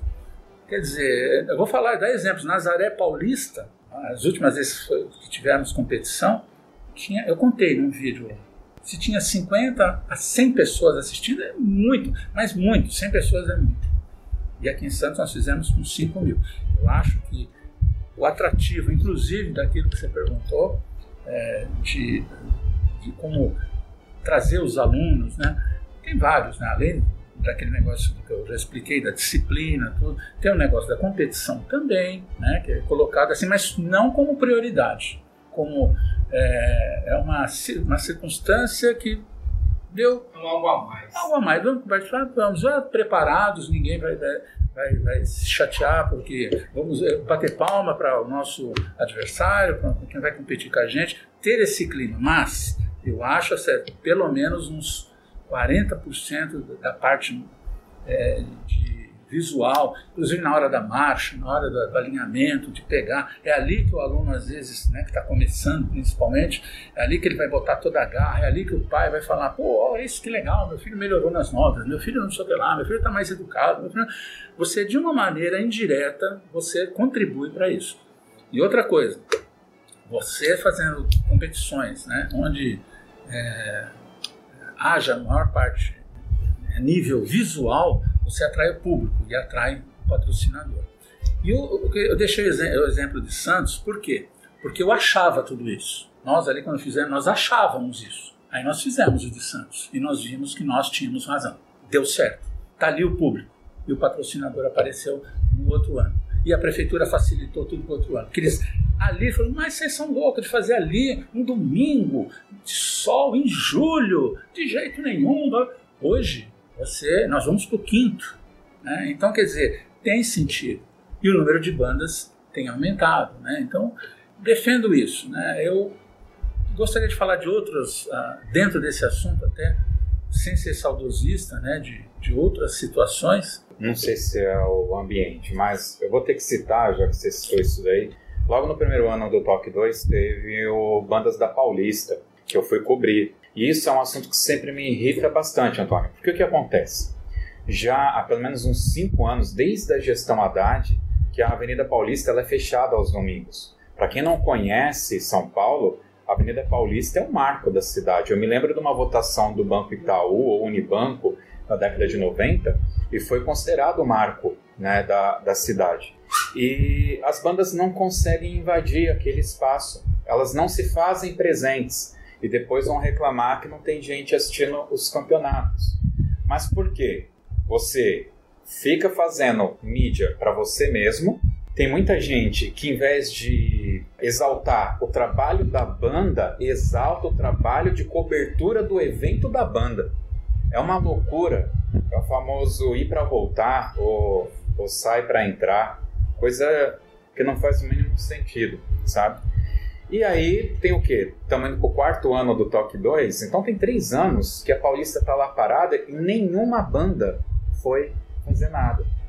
Né? Então eu acho, aí é puro achismo. E está à disposição? É claro que estão. É, para quem já teve a oportunidade, Fabiano, você esteve lá já na Paulista? Já? Você já teve, Marcos? de domingo. Cara, tem banda de reggae, tem banda de rock, tem banda evangélica, tem cara jogando capoeira, tem de tudo. Lá é, virou um marco cultural da cidade. E ainda tem o elevado, o famoso Minhocão, que também está sendo fechado, mas lá é um, é um viaduto, eu entendo que talvez seja mais difícil. Mas, senhor, só complementando, né? Essa questão das associações tal, elas é, presentes, né? Mas como nós já dissemos fora aqui da, é, as associações, elas têm um estatuto, tá? E dentro desse estatuto tem um objetivo. E lá no objetivo não é só campeonato, né? Se escreve várias coisas, entre elas um campeonato, tá? Ok. Só que os outros objetivos não são, é, vamos dizer, é, não tem a devida força na diretoria em fazer. Quem deveria estar articulando junto ao poder público municipal que cuida dos, da- da- desses eventos na Paulista, como o José está falando, e colocar as bandas lá. Né? No primeiro evento teve uma boa alimentação, até onde eu lembro, teve pagamento de transporte, até onde eu lembro, certo? Quem foi lá teve toda uma estrutura à disposição. E público. É, e público. E muito público. E público. Agora, a grande questão é, né, se você for para Paulista para colocar suas duas peças de confronto para tocar, eu acredito que num primeiro momento o público vai até ouvir, assistir, né? Legal. Mas está faltando uma característica mais popular. E não quero dizer com isso que você tem que virar popularesco, né? Mas eu acho que o popular envolve uma escolha de repertório adequada, né? a, a questão da, do corpo coreográfico da baliza serem bem aproveitados. Né? A gente vê bandas que não aproveitam isso. Você vê, eu já vejo concursos, por exemplo, né? já estive em concurso, não vou declinar o nome agora, em que uma boa parte do deslocamento da, do corpo coreográfico da baliza, inclusive o pavilhão, não é avaliado. Só no palanque para dois jurados estarem ali. Isso é muito ruim. Né? Porque todo aquele trabalho de performance com as flags, com as bandeiras, com a evolução, nunca está sendo visto. Né? Tá? Então, tudo isso para dizer o seguinte: eu acho que as bandas é, perderam, essas bandas que competem que é no nosso meio, que a maior parte delas, elas perderam outro foco. Essa é o cerne da minha pergunta para você. Da formação, por exemplo, tá certo? É, da formação de, de público, né? Não é só formação do aluno, formar, público também, né? A ideia do Roberto Farias é bem Exatamente. Tá? Então, eu acho que é- é- se perdeu claramente isso. Tá? E a questão das regras. Então, como diria lá o cara lá do futebol, a regra tem que ser clara. Né? A regra tem que ser clara. E quando você padronizou o Brasil inteiro em cima de um regulamento nacional, que foi na, no primeiro mandato lá do Ronaldo, né, na CNBF, a gente conseguiu avançar bastante. Hoje, né, os, os regulamentos de campeonatos o brasileiro, por exemplo, e o da, da CBF, o Campeonato Nacional, eles têm regras díspares em relação ao que acontece no Estado, né? sobre um estigma que você tem que valorizar. Tudo bem, uma característica regional pode ser valorizada, tá? ok? Mas não é assim. Outra coisa que aconteceu aqui em Santos, você sabe, eu estou vindo julgar Santos, né? essa questão da banda de percussão. Qual foi a origem da banda de percussão? Tá? E eu lembro muito bem que eu fui um dos defensores da banda de percussão. Né? E uma boa parte da diretoria da CNF, CNBF na época era contra. Por quê? Porque você tinha um naipe de percussão que precisa- precisaria se expandir como se expandiu o naipe de trompete, de trompas, de flugelhorn, de bombardino, de tubas, entendeu? Esses naipes evoluíram muito tecnicamente e o de percussão não estava tendo. Então criou-se a, a- banda de percussão no sentido de- da evolução. O que, que aconteceu? Os instrumentos de fanfarra, seja eles simples ou com pisto, começaram a ficar muito caros, entendeu? E aí muita gente aportou para a banda de percussão. Por quê? Por ser um elemento mais barato. E aí começou a surgir banda de percussão né, de vários, né?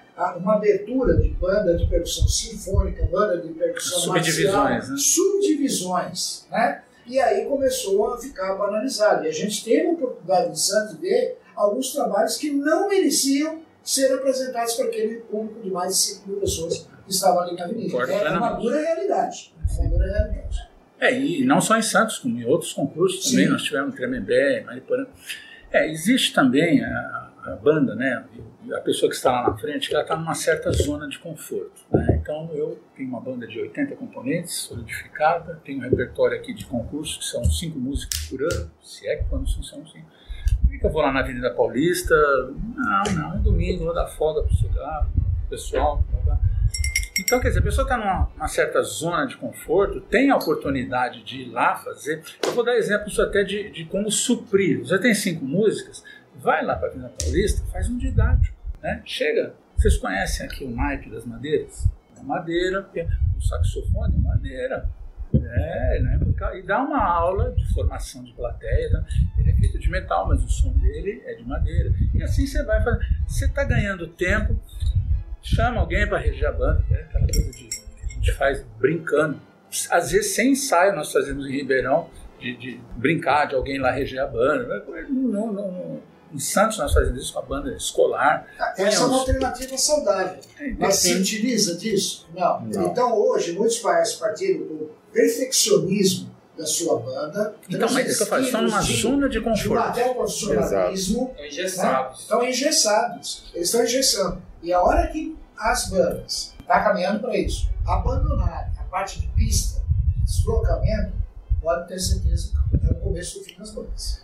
É, com certeza. Você sabe que em podcast, e para quem é de YouTube também, eu já vi isso alguns youtubers e alguns podcasters falando. Você é muito difícil atingir uma perfeição, ainda mais agora que a Rede Globo, por exemplo, tem podcast de tudo. Então você tem uma Renata Lopretti lá que apresenta um, um puta de um programa de entrevistas no domingo, no sábado à noite. Não tem como competir com aquele grau de profissionalismo e tal. Então você vai a- até onde dá para você ir e coloca o programa para rodar. Né? Não, não adianta você querer virar um DCI para depois e não, você cara, você tem que ir construindo aqui. Pessoal, a gente já se alongou bastante aqui. Eu não sei se alguém gostaria de colocar mais alguma coisa para o Antônio. Senão eu vou abrir aqui, Antônio, esse final. É um espaço para você usar como você quiser, falar o que você quiser, ah, eventualmente falar alguma coisa que, que faltou, fazer algum agradecimento, enfim. O espaço é seu. A gente roubou um pouquinho do seu tempo aqui, mas esse espaço é seu. Muito obrigado. É, eu, fiquei muito tempo afastado, né? O tempo que eu fiquei na orquestra, eu fui reger banda, mas a banda, a banda Carlos Gomes, banda de idosos, né? E depois a banda Santista de repertório, banda profissional. Então eu fiquei afastado, né? Do nosso universo de bandas, mas a minha vida inteira foi. E eu vou falar isso sem saudosismo. Eu acho assim que o que é, dá certo, você deve é, continuar. É, nos anos 80, eu já, nós organizamos um festival de bandas é, na Avenida Dom Pedro, em Santo André. Nós trouxemos bandas de São Paulo. Quem era organizador era o Colégio Cardeal Mota. E veio o- a banda do Monteiro Lobato, não, não lembro se Paralelo veio, não lembro. Bandas na época que estavam despontando, né? E tudo patrocinado, tudo pago ônibus, lanche ali no Duque de Caxias. E aí o patrocinador né, tinha um palanque, né, algumas autoridades e tal. E as bandas vieram e se apresentaram como se fossem competições. né. Tá. Terminou o evento, a pessoa que me procurou, que foi da, da, da General Motors, falou, Antônio, olha, muito legal, gostei demais, nos anos, no final dos anos no- 80. Mas as bandas, para mim, parecem a mesma, só mudam de forma. Isso foi a palavra de um leigo falando, né, de como ele falou, ó, o público, né, no começo tava, tinha bastante gente, agora a gente quase não vê ninguém. Então ali já foi um sinal de que as bandas e fanfarras, daquilo que nós temos falado, nisso que eu quero complementar, precisa, assim, de mais Brasil. né? O que é Brasil? Nós estamos muito plugados, né? eu inclusive, você sabe disso, às vezes pego exemplos lá da, do Canadá, da, da Escócia e tal, e vejo a nossa, eh, a imensa qualidade que nós temos de som, mas ao mesmo tempo a capacidade de, das bandas serem, eh, porque já foram diferentes, né? sua maneira de apresentar. Por exemplo, Nós temos, a, foi citado no começo, a banda do Cristo Rei de Marília. Eles vinham com as caixas na frente, pareciam é, um drum corps daquele tempo, aqueles anos 60, 70, tocando músicas folclóricas muito bem afinadas, primeira, segunda voz e contracanto de trombones. Não tinham sosafones, eufônios, tinham as liras que as marimbas ajudavam. Aliás, é sempre a polêmica de liras e marimbas, né? eu adoto lira. Então vinham se tocar, é, tudo bem, o público ficava fascinado. Né? Aí vinha a banda do colégio La Salle de Aparecida do Norte. Né? La Salle, eles vinham capacete de bombeiro, polainas, marchando, às vezes eles corriam, não sei o que, davam uma volta, nada a ver com apresentação do Cristo Rei de Maria. Aí vinha a banda de Santos, né, aquela coisa tradicional de rodar as baquetas dos fuzileiros na frente, né, pá, pá, pá, e com músicas tocavam jazz, tocavam samba, batida de samba, cadência era para marchar em samba. Aliás, pegando um gancho daquilo dos militares, às vezes a cadência para marchar era um samba, e nunca ninguém. Né? Então o que aconteceu? O público tinha um orgasmo. Né? Meu Deus, o que, que vai vir aqui agora? Entendeu? E parava, às vezes tocavam até, ficavam até é, parar, fazer uma apresentação, para, mas geralmente fazia evoluções. Viu Marista de Ribeirão Preto e fazia concha, e fazia não sei o que lá, e fazia caracol, e fazia. Estive lá, né? E o que eu quero dizer é o seguinte: as bandas tinham personalidade. Né? O que nós vemos hoje, pelo menos é o que eu vejo hoje nas competições, é a banda entrar, parar em frente ao palanque, tocar. E fica a cargo do corpo coreográfico fazer as evoluções, tá, tá, tá, tá, tá, né? O que eu noto, né, é uma, assim, outros países, né, vocês têm o YouTube aí, é, vai endossar o que eu estou falando, é que as bandas dos outros lugares estão fazendo o que nós fazíamos há um tempo atrás. E nós estamos procurando um modelo de aquele é, melhor jeito, drum corps é espetáculo. Nós não temos jeito de fazer drum corps. Eu já peguei o DCI na mão, que lugar que é medido, feito, as especificações, foi feito acho que uma ou duas vezes. Tá? A própria instrumentação, né? não foram todos que embarcaram em adquirir aqueles instrumentos projetados para né, o tempo, o número de componentes, aquilo é tudo muito bem bolado. Aquilo está assim até para quantos componentes estão, as acomodações, os lanches, é muito bem organizado. Eu não vi nenhum lugar fazer isso. Né? Se buscou assim e acaba sendo a banda formada, em sua maioria com sousafones na frente, tocando aquelas marchas é, de mais rápido possível para chegar no palanque, para tocar logo a peça de competição para ir embora. É, e eu vejo um outro, um outro universo. Eu gostaria, aí é uma coisa pessoal, que as bandas viessem e tivessem mais personalidade. Aí eu volto para o Colégio Santa Rosa de Niterói, ainda mantém a sua tradição, a sua banda, eles estão a mesma filosofia e estão sempre fazendo sucesso. Né? Então é isso que eu, que eu gostaria de ver. Eu sempre vou, quando participar do podcast ou em conversa com amigos, sempre levantar essa bandeira. Nós temos o potencial, temos. O Brasil é isso. O Brasil, eu, eu fico muito contente quando eu vejo as bandas chola do Norte e Nordeste né? estão tendo a preocupação de tocar para o público. Agora, se eles estão lá estudando, fazendo boner, né? é outra coisa que a gente tem que pensar e tem que, tem que melhorar. Acho que tudo tem que ser ajustado. Mas é, é isso que eu vejo. Enfim, alguma coisa diferente. E o que eu tenho visto não é, entrar, parar em frente para lá, tá, tá, tá, ir embora. Isso precisa mudar. Estou falando que Santos foi, não, Santos foi do jeito dele, mas não é ainda a solução. Tem que haver um, prazer maior. É muito difícil conseguir alunos para participar de banda, para estudar música. O atrativo tem que estar, tá, eu volto feiticeiro, tem que estar tá um pouquinho de disciplina, um pouquinho da marcha, até o uniforme, cara. Até o uniforme. Você fazer um uniforme para fazer um uniforme, é, se vocês lembram, o uniforme é, na Lira, o primeiro uniforme da Lira foi quase um uniforme alemão. Não sei se você lembra daquele cinza lá, não conta para ninguém, mas quase foi né? O outro foi um estilão com peitoril, com polainas, coisas assim que vão ser agressivas, entre aspas, para intimidar. Né? Eu, eu, quando eu fiz esporte, né, eu aprendia muito, não no, no, basquete, mas no vôlei. Por exemplo, vou dar um exemplo para vocês. No vôlei, se, hoje faz parte da regra, mas um tempo atrás não fazia parte. Cada vez, se você faz um ponto, você converte, você vira para o adversário e comemora, é falta você perde a, perde a bola, sabe? Um ponto para o adversário. Se você entrar na quadra antes que a outra equipe, também perde ponto. Vai ver que ele chama, chegam perto e entram juntos. Porque antigamente uma entrava e falava, vem, Né? E existe o que, o que acontece? Como é um esporte que não existia contato físico, a não ser na hora do corte, do bloqueio, eram as maneiras de você querer atrapalhar o jogo, querer você mexer com o adversário. Eu trago isso para as bandas. Né? As bandas não têm, dá bem, graças a Deus, né? o contato físico. Ia ser bombada na cabeça, sobre, não tem. Mas o que acontecia?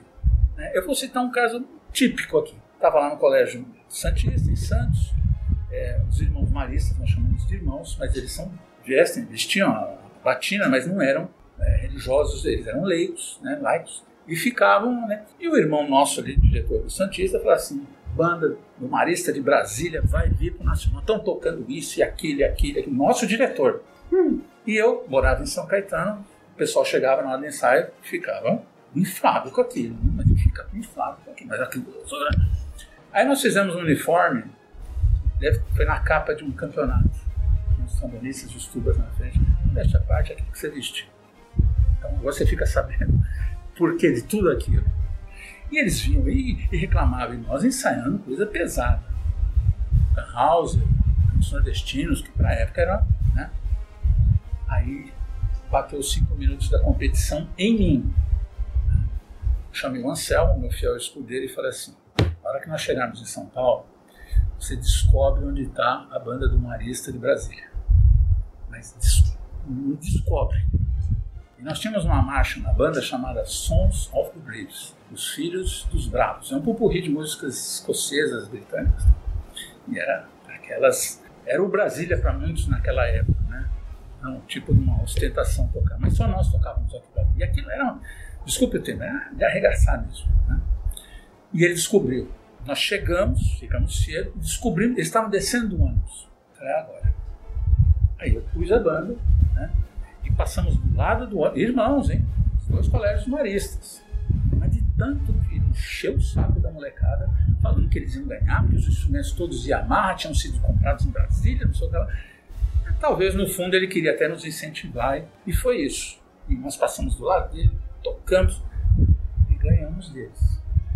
Ganhamos eles com dois pontos. Eles tocaram uma música muito difícil, uma música, um popurri de músicas de Hollywood. Então o que eu quero falar é isso. É a maneira que nós fizemos que nem no vôlei. Você não pode fazer falta, você não pode derrubar, você não pode enfiar jornal né, na, na, campanha, apesar que a FEBEM fez isso um ano lá em Brasília, mas aí já é outra história, né? Tem muitas histórias dessas, né?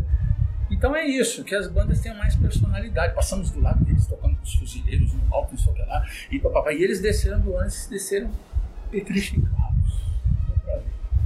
Né? E outras circunstâncias que às vezes são decisivas na competição. Na hora. Eu já levei uma escola, nós fomos para Santa Rita do Passa Quatro. Tinha uma banda na frente, que aliás era de Santa Rita, tocando muito bem, muito bem.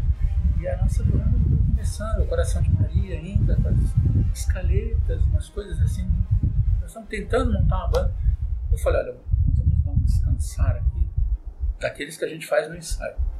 Né? Banda, descansar? Bum! A banda inteira da frente olhou para trás. Sabe? Aquilo, já na hora que eles foram tocar na nossa frente, já, já bagunçou a coisa. Então esse tipo de coisa morreu, está morto, enterrado. Né? Isso não existe mais, essa competição sadia de não sei o que. Eu lembro até no meu tempo que tinha um gravador desses mini cassete, aqui nas bandas de Santos mesmo, Santista, Ateneu, Santa Cecília, o cara ia lá no muro da outra escola lá com o gravador, gravando lá a banda, depois voltava para a banda dele, ó, aqui ó, Santa Cecília tá tocando isso aqui, ó, ó, papa. E aquela, quem que vai ganhar, não sei o que lá, é, é, isso, amor, não é saudosismo. O que eu estou falando é que nós estamos como máquinas, entrando, parando, tocando, indo embora, e aí reclama de pontuação. As próprias notas, né, e aí já seria uma outra conversa, elas são muito subjetivas. Né? Nós temos coisas muito difíceis de ser analisadas. Vezes, comentários dos do jurados. Bom, eu acho que já alonguei demais, gostaria até de contar outras histórias mais engraçadas, né, que faz parte do nosso meio, mas agradeço né, que vocês tenham vindo né, para fazer o podcast e é isso. Fica a mensagem aí. Obrigado. Antônio, desde já eu agradeço a sua disponibilidade. Eu sei o quanto é difícil disponibilizar um tempo, um bate-papo que nem esse e compartilhar as suas visões, experiências com todo o Brasil, com todo mundo, né? Porque o podcast ele rompe as É. fronteiras. É, aos nossos ouvintes que chegaram até aqui, eu quero lembrar que todo o conteúdo que foi comentado estará no link do, desse podcast. Então, todo o material estará lá anexado. Vamos agora para o Toca na Pista.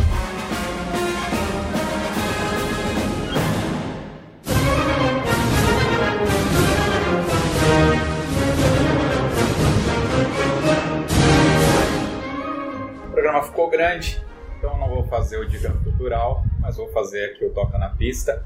Toca na Pista é uma alusão óbvia às músicas que as bandas fanfarras tocam nas avenidas. E o nosso convidado pode escolher uma música para a gente escutar aqui no final, mas não pode ser qualquer música. Tem que ser aquela música do coração, tem que ter uma historinha aí por trás. Essa música é música de confronto ou é uma música. Qualquer música, pode ser de banda, pode ser dobrado, Pode pode ser internacional, pode ser um funk. Você Se você gosta de bola de fogo, a gente coloca aí, não tem problema. Não, é, é muito eu estou mais interessado na história que tem por trás, da sua relação com essa música. Olha, é, eu diria que essa música foi uma mudança é, de como eu, ah, do meu conhecimento, do meu aprendizado. É a novena. Então ali foi um. Eu tinha acabado de ir para Campos do Jordão, é, nenhuma banda ainda estava tocando isso, e nós tivemos aula com o. Ele era o arranjador do. Ele era diretor de estatuído, Carlos de Campos, né? Foge o nome dele, chamava Antônio também. Neves, Antônio Neves. Se não me engano, já até faleceu, né? E o Cebola era o cara que fazia. E quando nós fomos fazer a, banda dos bolsistas, né? Essa música estava lá. né, Isso foi em 85, 80 e... Ah, não vou lembrar. E aquilo já me pegou pela diversidade. Outra música também que, que me chama, que eu gosto muito né, de tocar, mas primeiro a novena. Se tiver que escolher, já está escolhida a novena. E aquilo mudou muito a maneira de eu reger, a maneira de, de de, a parte de acentuação, articulação, é, dinâmica, aquilo, que foi em Ribeirão Pires. Ribeirão Pires foi premiada para isso. Né? E nós tínhamos sábado ensaio e sábado era um laboratório. Imagina a minha garagem, né, que eu tanto falo para você. Claro tinha muita coisa simples, mas o material que eu peguei naquele ano foi fantástico. Então eu chegava e no outro sábado, né, Blue Ridge, no outro sábado trazia o Trompetes Triunfantes, não, e assim é, aquilo foi fantástico. Ah, Essa primeira foi assim. Depois o não lembro se foi paralelo ou João 23 que tocou, mas alguém provavelmente simultaneamente estava lá, participou e as partituras chegaram.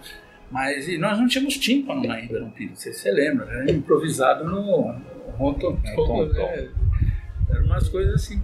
É, mas é, a gente foi bacana, porque a nossa proposta sinfônica estava se realizando. Né? Claro, às vezes fazia algumas adaptações, que não tinha fagote, não tinha.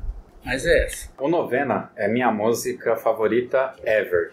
Todo mundo que pergunta, ah, qual é a sua música favorita? Eu falo, olha, você não vai conhecer, mas é o Novena de um compositor chamado James Swearing. Oh, caramba, coincidência. É, eu toquei ela pela primeira vez em Mauá, apesar de ter escutado em Caieiras em 93, num campeonato que foi eu, o Marquinhos, o Emerson, a Marta, todo aquele pessoal.